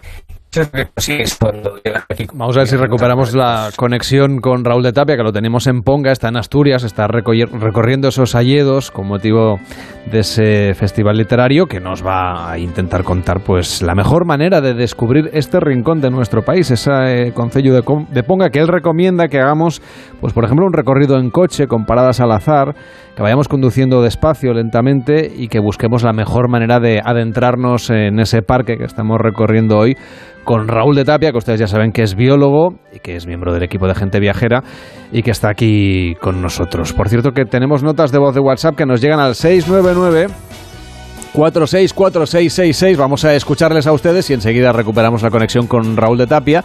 699 464666 para pedirnos destinos a la carta. Me gustaría que, que, me informarais sobre las Islas Azores. ¿Qué isla es la que me recomendáis? ¿Cuántos días? Eh, es conveniente ir, si, si con tres días se podría, se podría ver un poquito cómo son por lo menos la, la, isla más grande. No sé, ya me comentáis. Un saludo y enhorabuena por el programa. Pues muchísimas gracias. Vamos a tomar nota para ir a las Islas Azores en cuanto podamos. En las próximas semanas lo recomendamos aquí en Gente Viajera y damos respuesta a todas las peticiones que nos hacía este oyente. En el 699 464666. Y por cierto, ahora sí, volvemos a Ponga, volvemos a Asturias porque tenemos muchas ganas de conocer, como nos decías, esta conducción lenta, ¿no? Ir, ir conduciendo con el coche despacio, viendo los paisajes y buscando las entradas y salidas del Concello de Ponga, donde podemos acceder a ese parque, Raúl. Sí, eh, por, eso tengo los problemas de cobertura, por, porque estamos en mitad de las montañas y en este caso el Concejo de Amieva, que se encuentra en la Garganta de los Bellos, forma eh, un gran, una gran foz en, en la erosión del río Sella y es una de las más recomendables para entrar al parque. Esta red fluvial eh, genera un gran ecosistema donde tenemos la presencia de un indicador de la muy alta calidad del agua que es el desmán, un pequeño mamífero muy singular porque es como un topo con narigudo, ¿no? con una gran trompa. Este desfiladero es grandioso y es uno de los lugares que te hace sentir pequeño por el impresionante esplendor de la, de la geología en esas eh, rocas talladas por los milenios. Hay otra posibilidad, que es entrar desde el Concello de Piloña. En esta ocasión es el oeste del parque y aquí tenemos esa conducción lenta, esa conducción de menos de 35 kilómetros hora que hace que veamos el paisaje a cámara lenta, observando cada prado, cada aldea y que además están totalmente encajadas ¿no? en los pequeños peldaños que quedan en las laderas y uno tiene la sensación de estar atravesando una tierra parada en el tiempo y que tiene algo muy grande de onírico, de ensueño. Hoy has mencionado los hayedos como paisaje predominante y ahora debe ser un momento especialmente significativo, ¿no? Porque es cuando van adquiriendo esos tonos cobrizos, estamos ahí en el otoño y a muchos nos enamoran ver estos paisajes así de esos colores tan intensos. ¿Qué ruta podríamos hacer para conocer bien esos hayedos que podemos descubrir aquí en Ponga?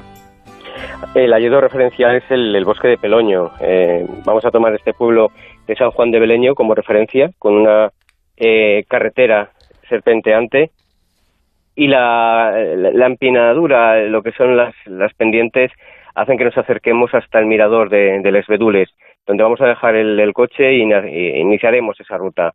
Solo el hecho de subir hasta, hasta aquí ya implica una visual de 360 grados sobre las montañas asturianas y si el día sale luminoso vamos a ser testigos de unos macizos rocosos apabullantes que se hunden en el fondo de los valles siempre verdes. Aunque es probable que la, niebla lo vele todo y entonces será bueno pararse eh, para ver esos paisajes a retazos a pequeñas miradas que es lo que nos ofrece las brumas, no esa magia. Caminando por esta, por esta ruta vamos a tener siempre una luminosidad especial porque los castaños ahora están cambiando a sus cobrizos y vamos a detectar esos comorebis, lo que los japoneses eh, llaman bajo este término y que es esa luminosidad del, eh, del bosque cuando los rayos atraviesan las hojas de los árboles. Es un placer contemplar ese efecto natural, pues cambia cada instante y va descubriendo esos rincones de un hayedo que parece una escenografía completamente ionizada. Y si tenemos paciencia y podemos avanzar con cierto esfuerzo, vamos a llegar al famoso roblón de Bustiello, donde se acumula más de dos siglos como en un alto mástil de un galeón y domina todo ese entorno. Este gigantón nos recuerda cómo debieron ser estos bosques en el pasado y de esta forma entendemos que la riqueza asturiana eh, bautiza toda esa mitología. Por cierto, Raúl, que el río que atraviesa este espacio natural es el que en realidad da nombre al lugar, es el Ponga, que posee pues una transparencia en sus aguas que es extraordinaria, que es una parada también obligada. ¿Dónde debemos detenernos o dónde nos sugieres que nos detengamos para experimentar esa atmósfera así un poco eh, entre acústica y visual de las cascadas y los saltos de agua? Sí, hay un rincón que es la Casona de Mestas, un pictórico balneario que además aprovecha estas aguas y es el punto donde se juntan el río Taranés y el propio Ponga, ¿no? En esa sonata constante del, agua. Hay que acercarse hasta el interior del bosque de galería que están formando los avellanos y los, y los tilos y generan, engendran una bóveda arbolada perfecta que invita a sentarse en las piedras de la, de la orilla. Ahí vamos a tener el canto permanente del, del raitán, que es como le dicen en Asturias al petirrojo, y es un chapiteo metálico que sale de la siringe eh, del propio pájaro para atraer nuestras miradas con, su vuelo inquieto. Si no nos movemos es totalmente seguro que se acercará a resolver su curiosidad, pues siempre trata de, conocer quién está allí en su territorio para no llevarse sorpresas.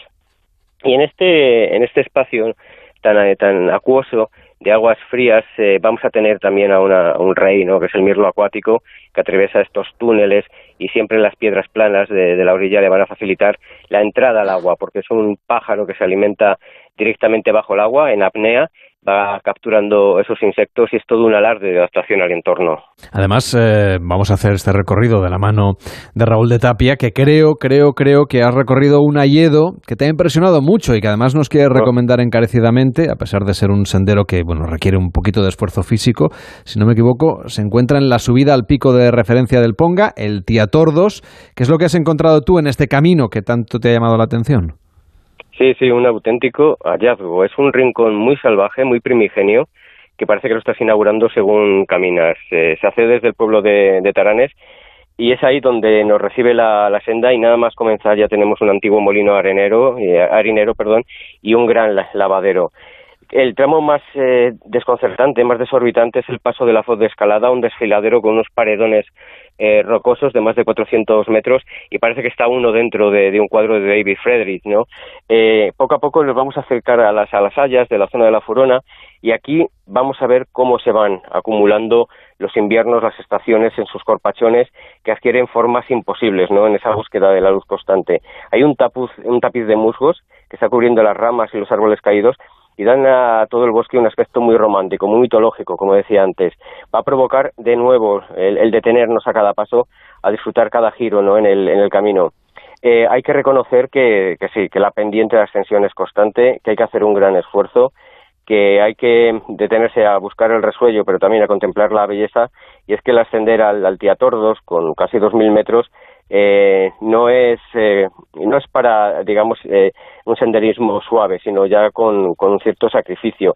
Pero es que merece tanto la pena no ese, ese recorrido porque además la niebla te va a ir acompañando va desvelando las arboledas y hace que todo adquiera una atmósfera wagneriana.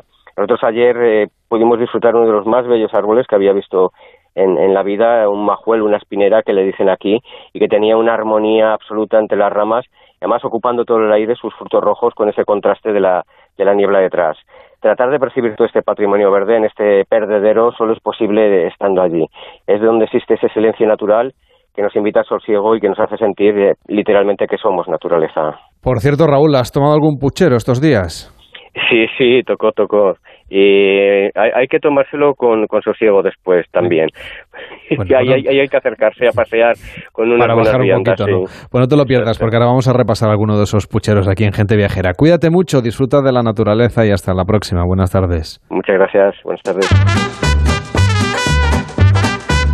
Y es que, claro, nuestro país es un país de pucheros, de platos de cuchara, con más proteína vegetal que animal, pero con el condimento suficiente como para dar sabor a los mejores platos del mundo, los que se cocinan despacito, a fuego lento, durante horas. Si les parece, vamos a ponernos a ello. Vamos a entrar en la cocina y nos vamos a dejar llevar por el suave sonido del burbujeo de esta cocción lenta.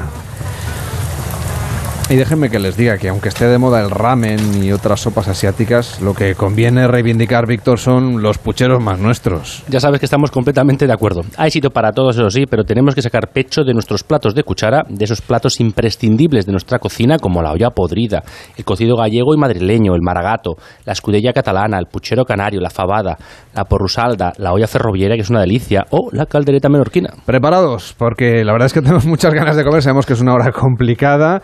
Eh, estos pucheros nos hablan de lo que somos, pero tienen la virtud de ser cocinados despacio y conviene reconocer pues su, su papel, como ha hecho el divulgador de nuestra cocina, Pepe Barrena, que acaba de publicar el libro Entre Pucheros. Hola Pepe, ¿cómo estás? Buenas tardes. ¿Qué tal? ¿Cómo estáis? Muy bien. No, no hay que exagerar, porque mm, es verdad que estas recetas no se están perdiendo, ni mucho menos, pero sí da un poco la sensación de que están menos presentes, ¿no? Que hace un tiempo en nuestras cocinas, en nuestros restaurantes, ¿no te parece? Mm, bueno, mira, el, hecho de sacar, de ponerme a trabajar este libro en su momento cuando lo hablé con, con el, editor, eh, era muy sencillo. Yo acababa de terminar un libro anterior que se llamaba Revolution y estaba dedicado a un análisis, bajo mi punto de vista, eh, plato a plato de las dos o dos décadas y media eh, creativas de la vanguardia de la cocina española que han sido pues verdaderamente asombrosas y ya tenía ganas después de ver tantas cosas efímeras eh, espumas y burbujas y cosas de esas tenía ganas de, meter la cuchara en lo que considero un patrimonio nacional, pero de un orden verdaderamente importante. El libro, este de Entrepucheros, que realmente, más que un recetario, ahí está, por supuesto, pero es, eh, es un anecdotario, porque cada, cada puchero, cada marmita, cada olla, cada caldereta, en fin, esto es inmenso, lo, lo, adorno en lo que he podido con su etimología, con una pequeña historia, puede ser historia antigua, historia contemporánea, eh, aparecen políticos, músicos, cicerones, bueno, es la, es la idea y lo que no cabe duda que estabais comentando, vuelve la, yo creo que sí, absolutamente. Eh, tengo por norma decir que todas las vanguardias, a mí yo soy muy cinéfilo y siempre he procurado unir en todo el cine y la gastronomía, creo que está ocurriendo igual que pasó con el cine de arte y ensayo, yo ya soy un carroza, que las salas de cine se quedaron vacías y tuvo que aparecer gente como Spielberg y compañía para volver al cine y al guion y a la producción tradicional. Yo me temo que algo ya algo ya se está fraguando, está brotando en el mundo de la restauración española. Hablo en general, por supuesto, no podemos discutir ahora ni muchísimo menos la obra extraordinaria que siguen haciendo los cocineros de vanguardia, pero hay un elemento común que está ligando todo, la pasión de nuevo por la tradición, por el cuchareo, y si al cuchareo le aplicas eh, la sabiduría antigua y le aplicas un poquito de imaginación, yo he tomado cocidos en estos últimos años verdaderamente maravillosos, que han pasado por el gimnasio la pura y dura hechura de, antaño. Oiga, ¿y cómo deberíamos reivindicar entre las generaciones más jóvenes ese gusto por el, por el puchero? A lo mejor en la manera de presentarlo o a través del marketing o cómo podemos reivindicarlo. Bueno, ahora hay una fórmula muy fácil que es muy sencilla. En cuanto empiece a apretar el frío dentro de nada, yo he puesto en mi en mis chat a los amigos y tal, cuando les digo, ha sacado ya nuevos libros y tal, y les pongo un eslogan, el este entre pucheros es el mejor remedio y el más barato para combatir la crisis energética que se avecina. Con lo cual, por ahí los jóvenes pueden, pueden hacer puchereos que suelen ser en general los hay opíparos, como bien sabéis, que son tardan mucho en elaborarse, muchos ingredientes, o sea, son más caros, pero en el libro hay muchos, muchos dedicados al minimalismo, al, puchero hecho con, con elementos muy, muy modestos y muy ingredientes muy sencillos, que es para mí mm, ha sido la beta verdaderamente creativa de este mundo de la cuchara, ¿no? Lo que se ha conseguido a lo largo de los tiempos en este país, que es el país de la imaginación, sin lugar, sin lugar a dudas, con poquísimas cosas haciendo grandes cosas.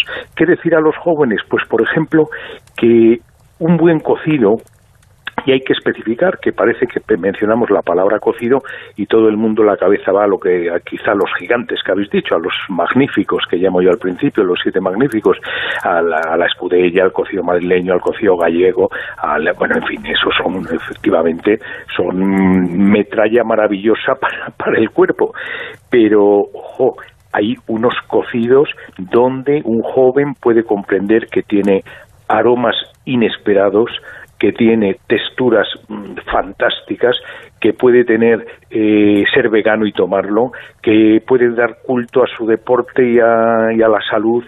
Es un mundo absolutamente como el Alep borgiano, como pongo ahí al final de la introducción, hay de todo. Oye, como hay muchísimos pucheros diferentes y calderetas y marmitas, en fin, hay muchas cosas que podemos saborear. Hemos elegido algunos eh, para comentar brevemente en la radio.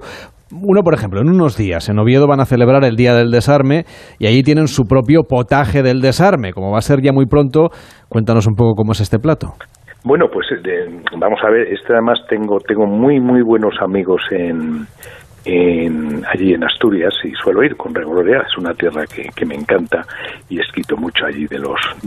El, el potaje del desarme realmente son unos garbanzos con bacalao, de una forma muy, muy rápida, ¿vale? Que llevan, pues nada, su cebollita, unas espinacas, y, lo bonito, mm, ese es el ejemplo, aquí en este caso la receta, como muchas del libro, yo no soy cocinero, ni mucho menos, yo soy cocinillas casero, y me han enviado, que agradezco a todo el mundo de toda España, gente de lo más variopinto, no solo chef, presidentes de cofradías, amigos, tal, escritores, eh, potajes y, cocidos de su tierra. Este me lo mandó Luis Alberto de Casa Fermín en Oviedo, además con la historia que la está muy ya refrendada.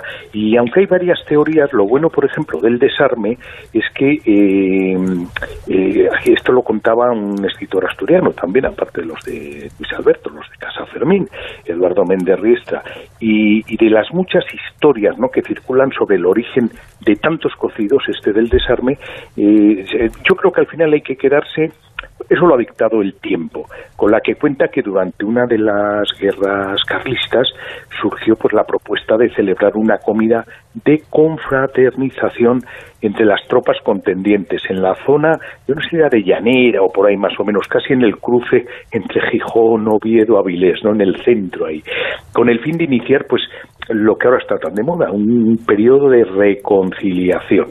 ¿eh? y dejar la guerra a un lado. Lo que se pensó que era una buena idea intencionada, pues no fue más que una hábil argucia, un engaño para desarmar durante la comida a los contrarios. Esto, mm, bueno, se llama así del desarme, por eso parece ser, pero seguro que mañana te llama otro, otro colega y te cuenta otra historia. Es lo bonito que tiene esto también. ¿eh? Desde luego yo me quedo la melo con la idea de eh, manta y puchero para combatir la crisis energética. Es maravilloso. Me ¿eh? parece fantástico. Así que si usted quiere combatir la crisis energética que está por venir o que haya llegado, este libro, Entre Pucheros, de Pepe Barrena. Un abrazo y gracias por reivindicar estos platos de cuchara. Muy buenas tardes. Gracias a vosotros. Hacemos una pausa en Gente Viajera mientras damos una vueltecita más al puchero y a la vuelta hablamos de turismo de lujo. Hasta ahora mismo. En Onda Cero, Gente Viajera, Carlas Lamelo. La Universidad de Málaga cumple 50 años, cinco décadas de docencia e investigación vinculadas a la sociedad y a toda la ciudadanía. 50 aniversario de la Universidad de Málaga. Con este motivo, el jueves 13 de octubre, Julia Otero y el equipo de Julia en la Onda estarán haciendo el programa en directo desde el Salón de Actos del Rectorado de la Universidad de Málaga, en el Paseo del Parque, organizado por la Universidad de Málaga en colaboración con la Fundación General de la UMA. El jueves 13 de octubre, a partir de las 3 de la tarde, Julia en la Onda desde Málaga, con Julia Otero. Te mereces esta radio. Onda Cero tu radio. Ha aparecido una chica muerta. La serie número uno de la temporada. El hermano del fiscal es sospechoso de homicidio. Vendida a más de 20 países. Quiero que defiendas a mi hermano. Estreno en exclusiva. ¿Sabe cuánto tiempo llevo siendo inspector? Ahora sois su padre y su hermano mayor. No hay comisario ni fiscal. Secretos de familia. Hoy a las 10 de la noche en Antena 3. Y después, últimos capítulos de Infiel en Antena 3. Ya disponible en A3 Player Premium. Música, teatro, conferencias, folclore, cine, gastronomía, animación en la calle y actividades para todos los públicos. Ven a celebrar la Hispanidad 2022. Del 4 al 12 de octubre en plazas, teatros y calles. Todos los acentos caben en Madrid. Comunidad de Madrid. Onda Cero. Si quieres darle un nuevo aire a tu currículum, puedes ponerlo frente al ventilador. O puedes formarte en tecnologías del frío y la climatización en el Centro de Referencia Nacional de Moratalaz, con cursos gratuitos adaptados al mercado laboral y con alta empleabilidad. Empléate a fondo con los cursos de formación profesional para el empleo de la Comunidad de Madrid. Más información en el 012 o en tu oficina de empleo. Financiado por el Ministerio de Educación y Formación Profesional. Comunidad de Madrid. Donde tú ves trabajadores, el Instituto Regional de Seguridad y Salud en el Trabajo lleva 25 años trabajando para prevenir sus riesgos laborales. 25 años comprometido con la vida. Infórmate cómo en el 900-713-123. Comunidad de Madrid. Santa Eularia des Riu es naturaleza, es playa, es hoteles con encanto, es gastronomía, es hippie, es relax. Santa Eularia des Riu es Ibiza para todos y sin etiquetas. Este otoño, ¿por qué escoger cuando lo puedes tener todo? Más info en visitsantaulalia.com. Santa Eulalia, diversidad natural. Los restaurantes La Madreña se han convertido en todo un referente en Madrid de la mejor y más auténtica cocina asturiana. Una amplia variedad de platos que se distinguen por la alta calidad de las materias primas empleadas, traídas directamente desde sus puntos de origen. Además encontrará una esmerada atención y un excelente servicio. Entre en lamadrena.com y saboree lo mejor de Asturias.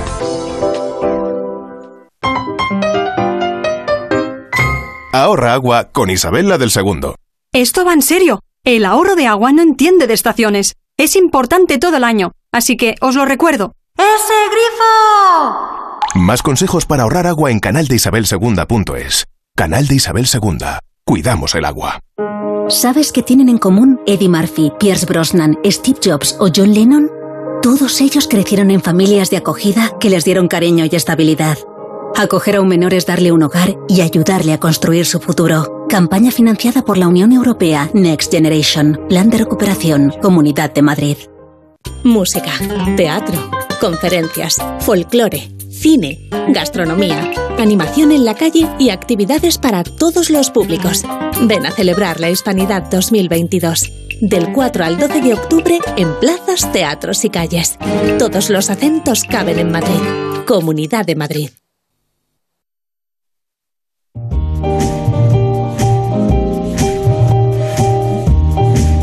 En Onda Cero, gente viajera, Carlas Lamelo.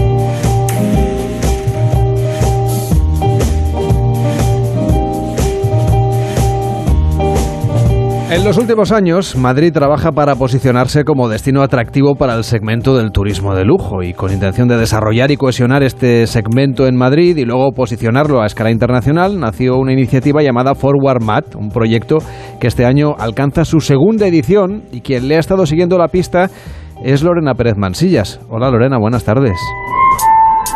Buenas tardes, Lamelo. Del miércoles al viernes, Madrid ha vuelto a convertirse en la capital mundial del turismo de lujo gracias a este Forward Mad que ha reunido a ponentes internacionales de gran calado en el segmento. Por sus mesas redondas han pasado primeras espadas de firmas tan carismáticas como Marriott, The Forbes Travel Guide, Essentialist, la agencia de viajes a medida Nuba, la Galería Canalejas del Four Seasons Madrid, interesantes proyectos de turismo regenerativo como The Red Sea Development Company y representantes de alto nivel como Zoritza Urosevic, directora ejecutiva de la Organización Mundial del Turismo, Maribel Rodríguez, vicepresidenta senior del Consejo Mundial de Viajes y Turismo, y Guy Antonielli, director general de Turismo de Mónaco. Son solo algunos de los nombres que han debatido acerca de estrategias para convertir a la metrópoli en un destino turístico de alto impacto. De las tendencias que seguirá este año el turismo de lujo nos habla Fabián González,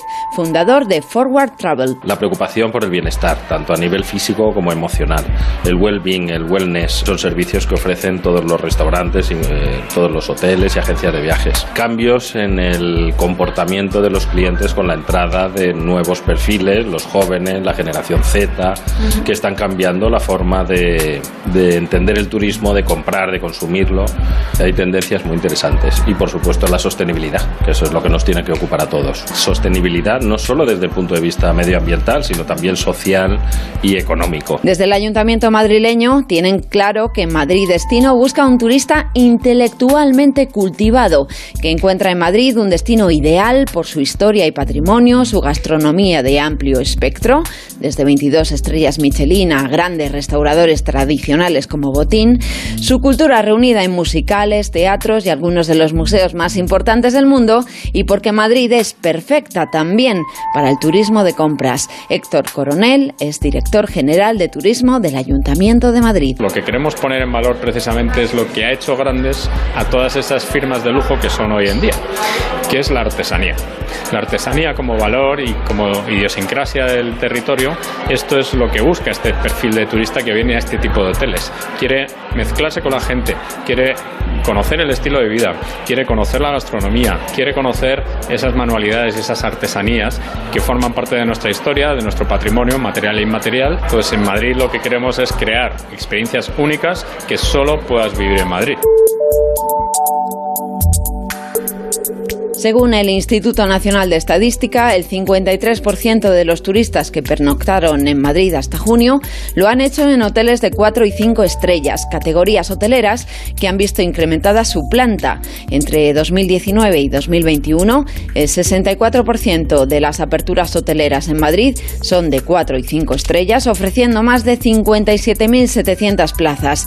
Toda una revolución hotelera de la mano de grandes firmas. La gran llegada de todas estas grandes cadenas internacionales está generando además un nuevo impulso y a posicionar Madrid en un nuevo mapa de la demanda turística mundial. El Four Seasons, que fue el primero en abrir, incluso durante la pandemia, el Mandarin Oriental, el Rosewood, JW Marriott que viene para abrir, el Edition, Nobu que está eh, programado también para el año que viene. Además, lo que más me gusta es que todas estas empresas están considerando su hotel el flagship de la marca a nivel mundial. Es decir, que toda la fuerza de ventas y toda la compañía de cada una de estas cadenas tiene el foco en Madrid. Una de esas potentes marcas que ha elegido Madrid para su primera apertura en Europa es The Thompson, de la cadena Hyatt.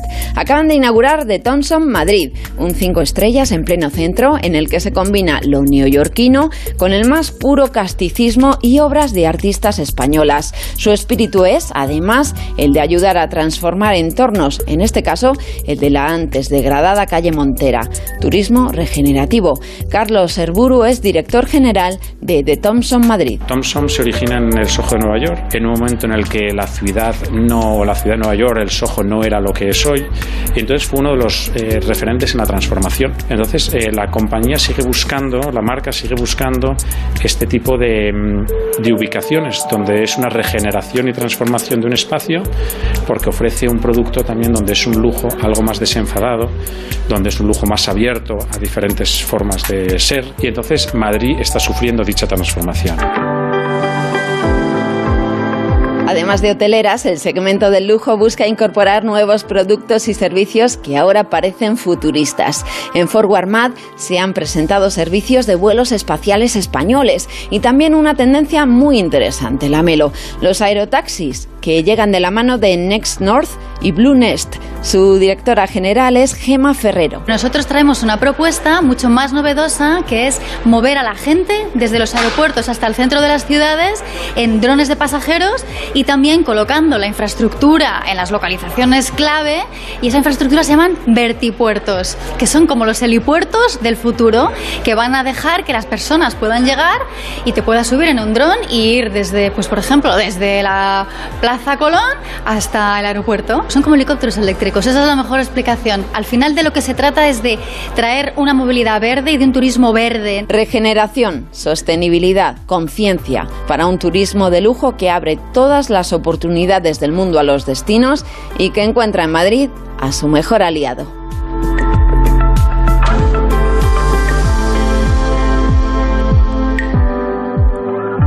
Gente Viajera, sábados y domingos a las 12 del mediodía, con Carlas Lamelo. Pues comienza ahora, esta próxima semana, la temporada para visitar los grandes parques naturales de la India. Y así suena uno de ellos. Han estado cerrados durante el verano, durante la temporada de las grandes lluvias, de los monzones, y ahora vuelven a abrir sus puertas y con ello la oportunidad de visitarlos y vivir safaris fotográficos que incluyen encuentros con el auténtico rey de la selva, el tigre de Bengala. Mariano López, ¿cómo estás? Buenas tardes. Muy buenas tardes, Carles. Pues nada, encantado de oír ese sonido y de oírte a ti. El tigre de Bengala no me he acercado con el micrófono porque es cosa más seria. Sí, no, no le gustan las entrevistas así de cerca. Tú has tenido la oportunidad de vivir en más de una ocasión encuentros con ese tigre de Bengala en los parques de la India. ¿Qué parque o qué parques, qué lugares en definitiva nos recomiendas para vivir esa experiencia? Sí. La India tiene 50 parques naturales que son reservas de tigres. No es el único país eh, que tiene eh, que tiene reservas con tigres. También está Nepal, eh, pero la India es donde se encuentran la mayoría y además protegidos desde el año 73 por un proyecto, el proyecto Tigre, que puso en marcha Indira Gandhi y que ha permitido prácticamente doblar el número de tigres en todo el país. De todos esos parques de la India, el más frecuentado, el más conocido, es el Parque Nacional de Ratambor, en el Rajasthan. Está a menos de 200 kilómetros de distancia de Jaipur. Jaipur es una de las ciudades más turísticas de la India y eso explica que dentro de los circuitos por el Rajasthan, pues algunos, muchos incluyan la visita al, Parque de Ratambor en la temporada. En esta temporada que, como decías, comienza ahora. Pero si me permite, yo me atrevería a recomendar los parques de otro lugar, de otro estado que no es el Rajasthan, de la provincia central de India, Maya Pradesh porque tienen esos parques una mayor densidad de tigres, el doble de tigres que el parque de Ratambor, y porque tienen un componente literario importante para los que todavía creemos en los que nos gustan los cuentos, especialmente uno que tiene todas las trazas de ser eterno. Allí en eruidar parques se inspiró Rudyard Kipling en esos parques de Maya Pradesh para escribir el libro de la selva. Y este es el sonido del de Madhya Pradesh, el que estamos escuchando de fondo. ¿Queda algo de ese libro de la selva, de Mowgli, de Balú, de Bagheera en esos parques? No sé, ¿qué, qué relación tuvieron luego con el famoso libro de Kipling? Pues mira, Kipling, si la acción de su libro, está eh, publicado, vamos, escrito en las páginas del libro de la selva, en las colinas de Sioní, en Maya Pradesh. En tiempos de Kipling, las colinas de Sioní eran una inmensa selva, de la que hoy quedan restos en cuatro parques de Maya Pradesh, Pana, Kana, Pench y Bandarkar. Sioní aún existe, pero ya es una ciudad, no tiene nada que ver con la selva que conoció Kipling. Así que hay que buscar la geografía del libro de Kipling en esos cuatro parques. Hay que buscarla y allí se encuentra, o sea que, que, la vamos a encontrar en esos lugares. Para empezar, fíjate, yo no imaginaba, antes de estar allí, yo no imaginaba que pudieran existir selvas como las que describe el libro, es decir, habitadas por tigres, por panteras y a la vez por osos y por lobos, que son animales que no están en la jungla. Pero en estos parques de los que estamos hablando, así sucede, especialmente en Bandargar. ¿Y por qué? Porque hay que imaginar que estos parques hay unas grandes paredes rocosas calizas, que son las que atesoran la lluvia que cae durante la primavera, durante el verano, y luego la abierten en su base, en los bosques y en la selva, que llega a ser muy tupida en función de tanta agua que cae sobre las montañas y que la atesoran en estas paredes rocosas. Y en los riscos de esas paredes, pues es donde están los lobos. También hay perros salvajes y osos bezudos, osos como Balú. Es fácil imaginarnos esa imagen. Luego, más abajo, en las llanuras, pues están los antílopes. En general, los antílopes indios, el más grande, el sambar, o los antílopes manchados, el ciervo de los pantanos. Y en la selva es donde viven selvas formadas sobre todo por, por árboles de bambú, de sal, de tendú. Bueno, pues ahí donde viven los monos la serpiente pitón, la famosa K, y el gran rey, el tigre de Bengala. Bandargar además aloja las ruinas de una fortaleza que puede tener más de dos mil años, cargada de leyendas, de murciélagos, por supuesto de monos. Y un detalle más para convencernos de la relación del libro de la selva, del cuento de Kipling con estos parques. En la lengua de este lugar, de esta zona de, de Maya Pradesh, un dialecto del hindi, el bagheli, la palabra para referirse al oso es Balú y la que nombra al tigre es Ser. Así que no hay dudas, Carles, esta es la geografía del libro de la selva. Y Mariano, ¿cómo son los safaris fotográficos de esos parques con los que podemos ver el tigre? Pues mira, los parques se visitan en vehículos todoterreno, vehículos descubiertos, que tienen, admiten cuatro o cinco ocupantes por coche, más el conductor, más un guía, un ranger, un empleado del parque que es obligatorio contar con él. Se suma a la entrada de cada parque para orientar la búsqueda y para vigilar que no suceda nada. Hay safaris de mañana, desde el amanecer hasta mediodía, y safaris en torno al atardecer. No es fácil ver al tigre. Imaginemos una selva, un bosque tupido donde el rey pasa horas y horas escondido y cuando se mueve, las mayores pistas para el guía no están en la vista, como en los parques de la sabana africana, sino en los sonidos. Las aves, los monos, los antílopes gritan, se aceleran, chillan. Esa es la señal, el sonido de que el tigre está cerca. Queda esperarlo o seguirlo por carretera, depende de la intuición del, del ranger, del guía. Cuando el guía piensa que el tigre se está moviendo por el interior de la selva hacia un río, hacia una charca próxima, es que es el principal motivo, que los tigres se mueven por el día, bueno, pues empieza a seguir por las carreteras las huellas del tigre. Es muy emocionante y tiene ese viaje otros regalos, disfrutar del paisaje precioso y de un posible encuentro pues con monos, con aves, con antílopes y con suerte con zorros o leopardos. La pantera vaira también no es fácil que se encuentre, porque sabes que la pantera negra es una variación, digamos, cromática del leopardo muy rara de ver.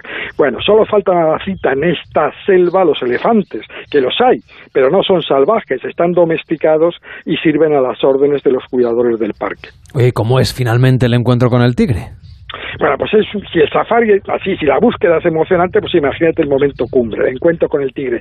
Yo recuerdo precisamente la primera vez que vi a un tigre en ese parque que citaba, en Bandargat. La primera señal de que estaba cerca fue el grito del chital, un antílope pequeño de piel canela que vive en grupos en ese territorio. El macho de la manada comenzó a berrear y se plantó mirando en la dirección en la que intuía la llegada del tigre. Luego comenzaron a chillar los monos y las aves, pero no con algarabía, fueron chillidos precisos avisos, pues alarmas breves, intensas, y luego un silencio total. Y entonces es cuando apareció el tigre majestuoso, moviéndose lentamente, ajeno a las cámaras, a los humanos, a los monos y a todos.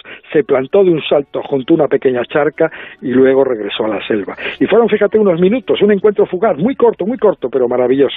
Un sueño poder vivir esta experiencia, ver tigres en la selva en absoluta libertad. Ponnos un poquito de música, Mariano. Pues la música que sugiero es un tema de Anushka Shankar, que este mes publica un nuevo disco. Anushka es una gran compositora e intérprete de Sitare, que fue un maestro su padre, Ravi Shankar. Este tema que os traigo es un tema que canta con su hermana, Nora Shankar Jones, más conocida como Nora Jones. Anushka toca el sicar y canta, y Nora también canta en este precioso tema que nos lleva de viaje a la India, Traces of You, Huellas de ti. Anushka Shankar y su hermana Nora, desde la India.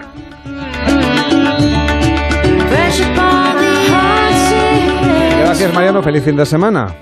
Feliz semana, Carles. Pues el sábado a las 12, las 11 en Canarias llega Noticias Fin de Semana con Juan Diego Guerrero. Feliz domingo.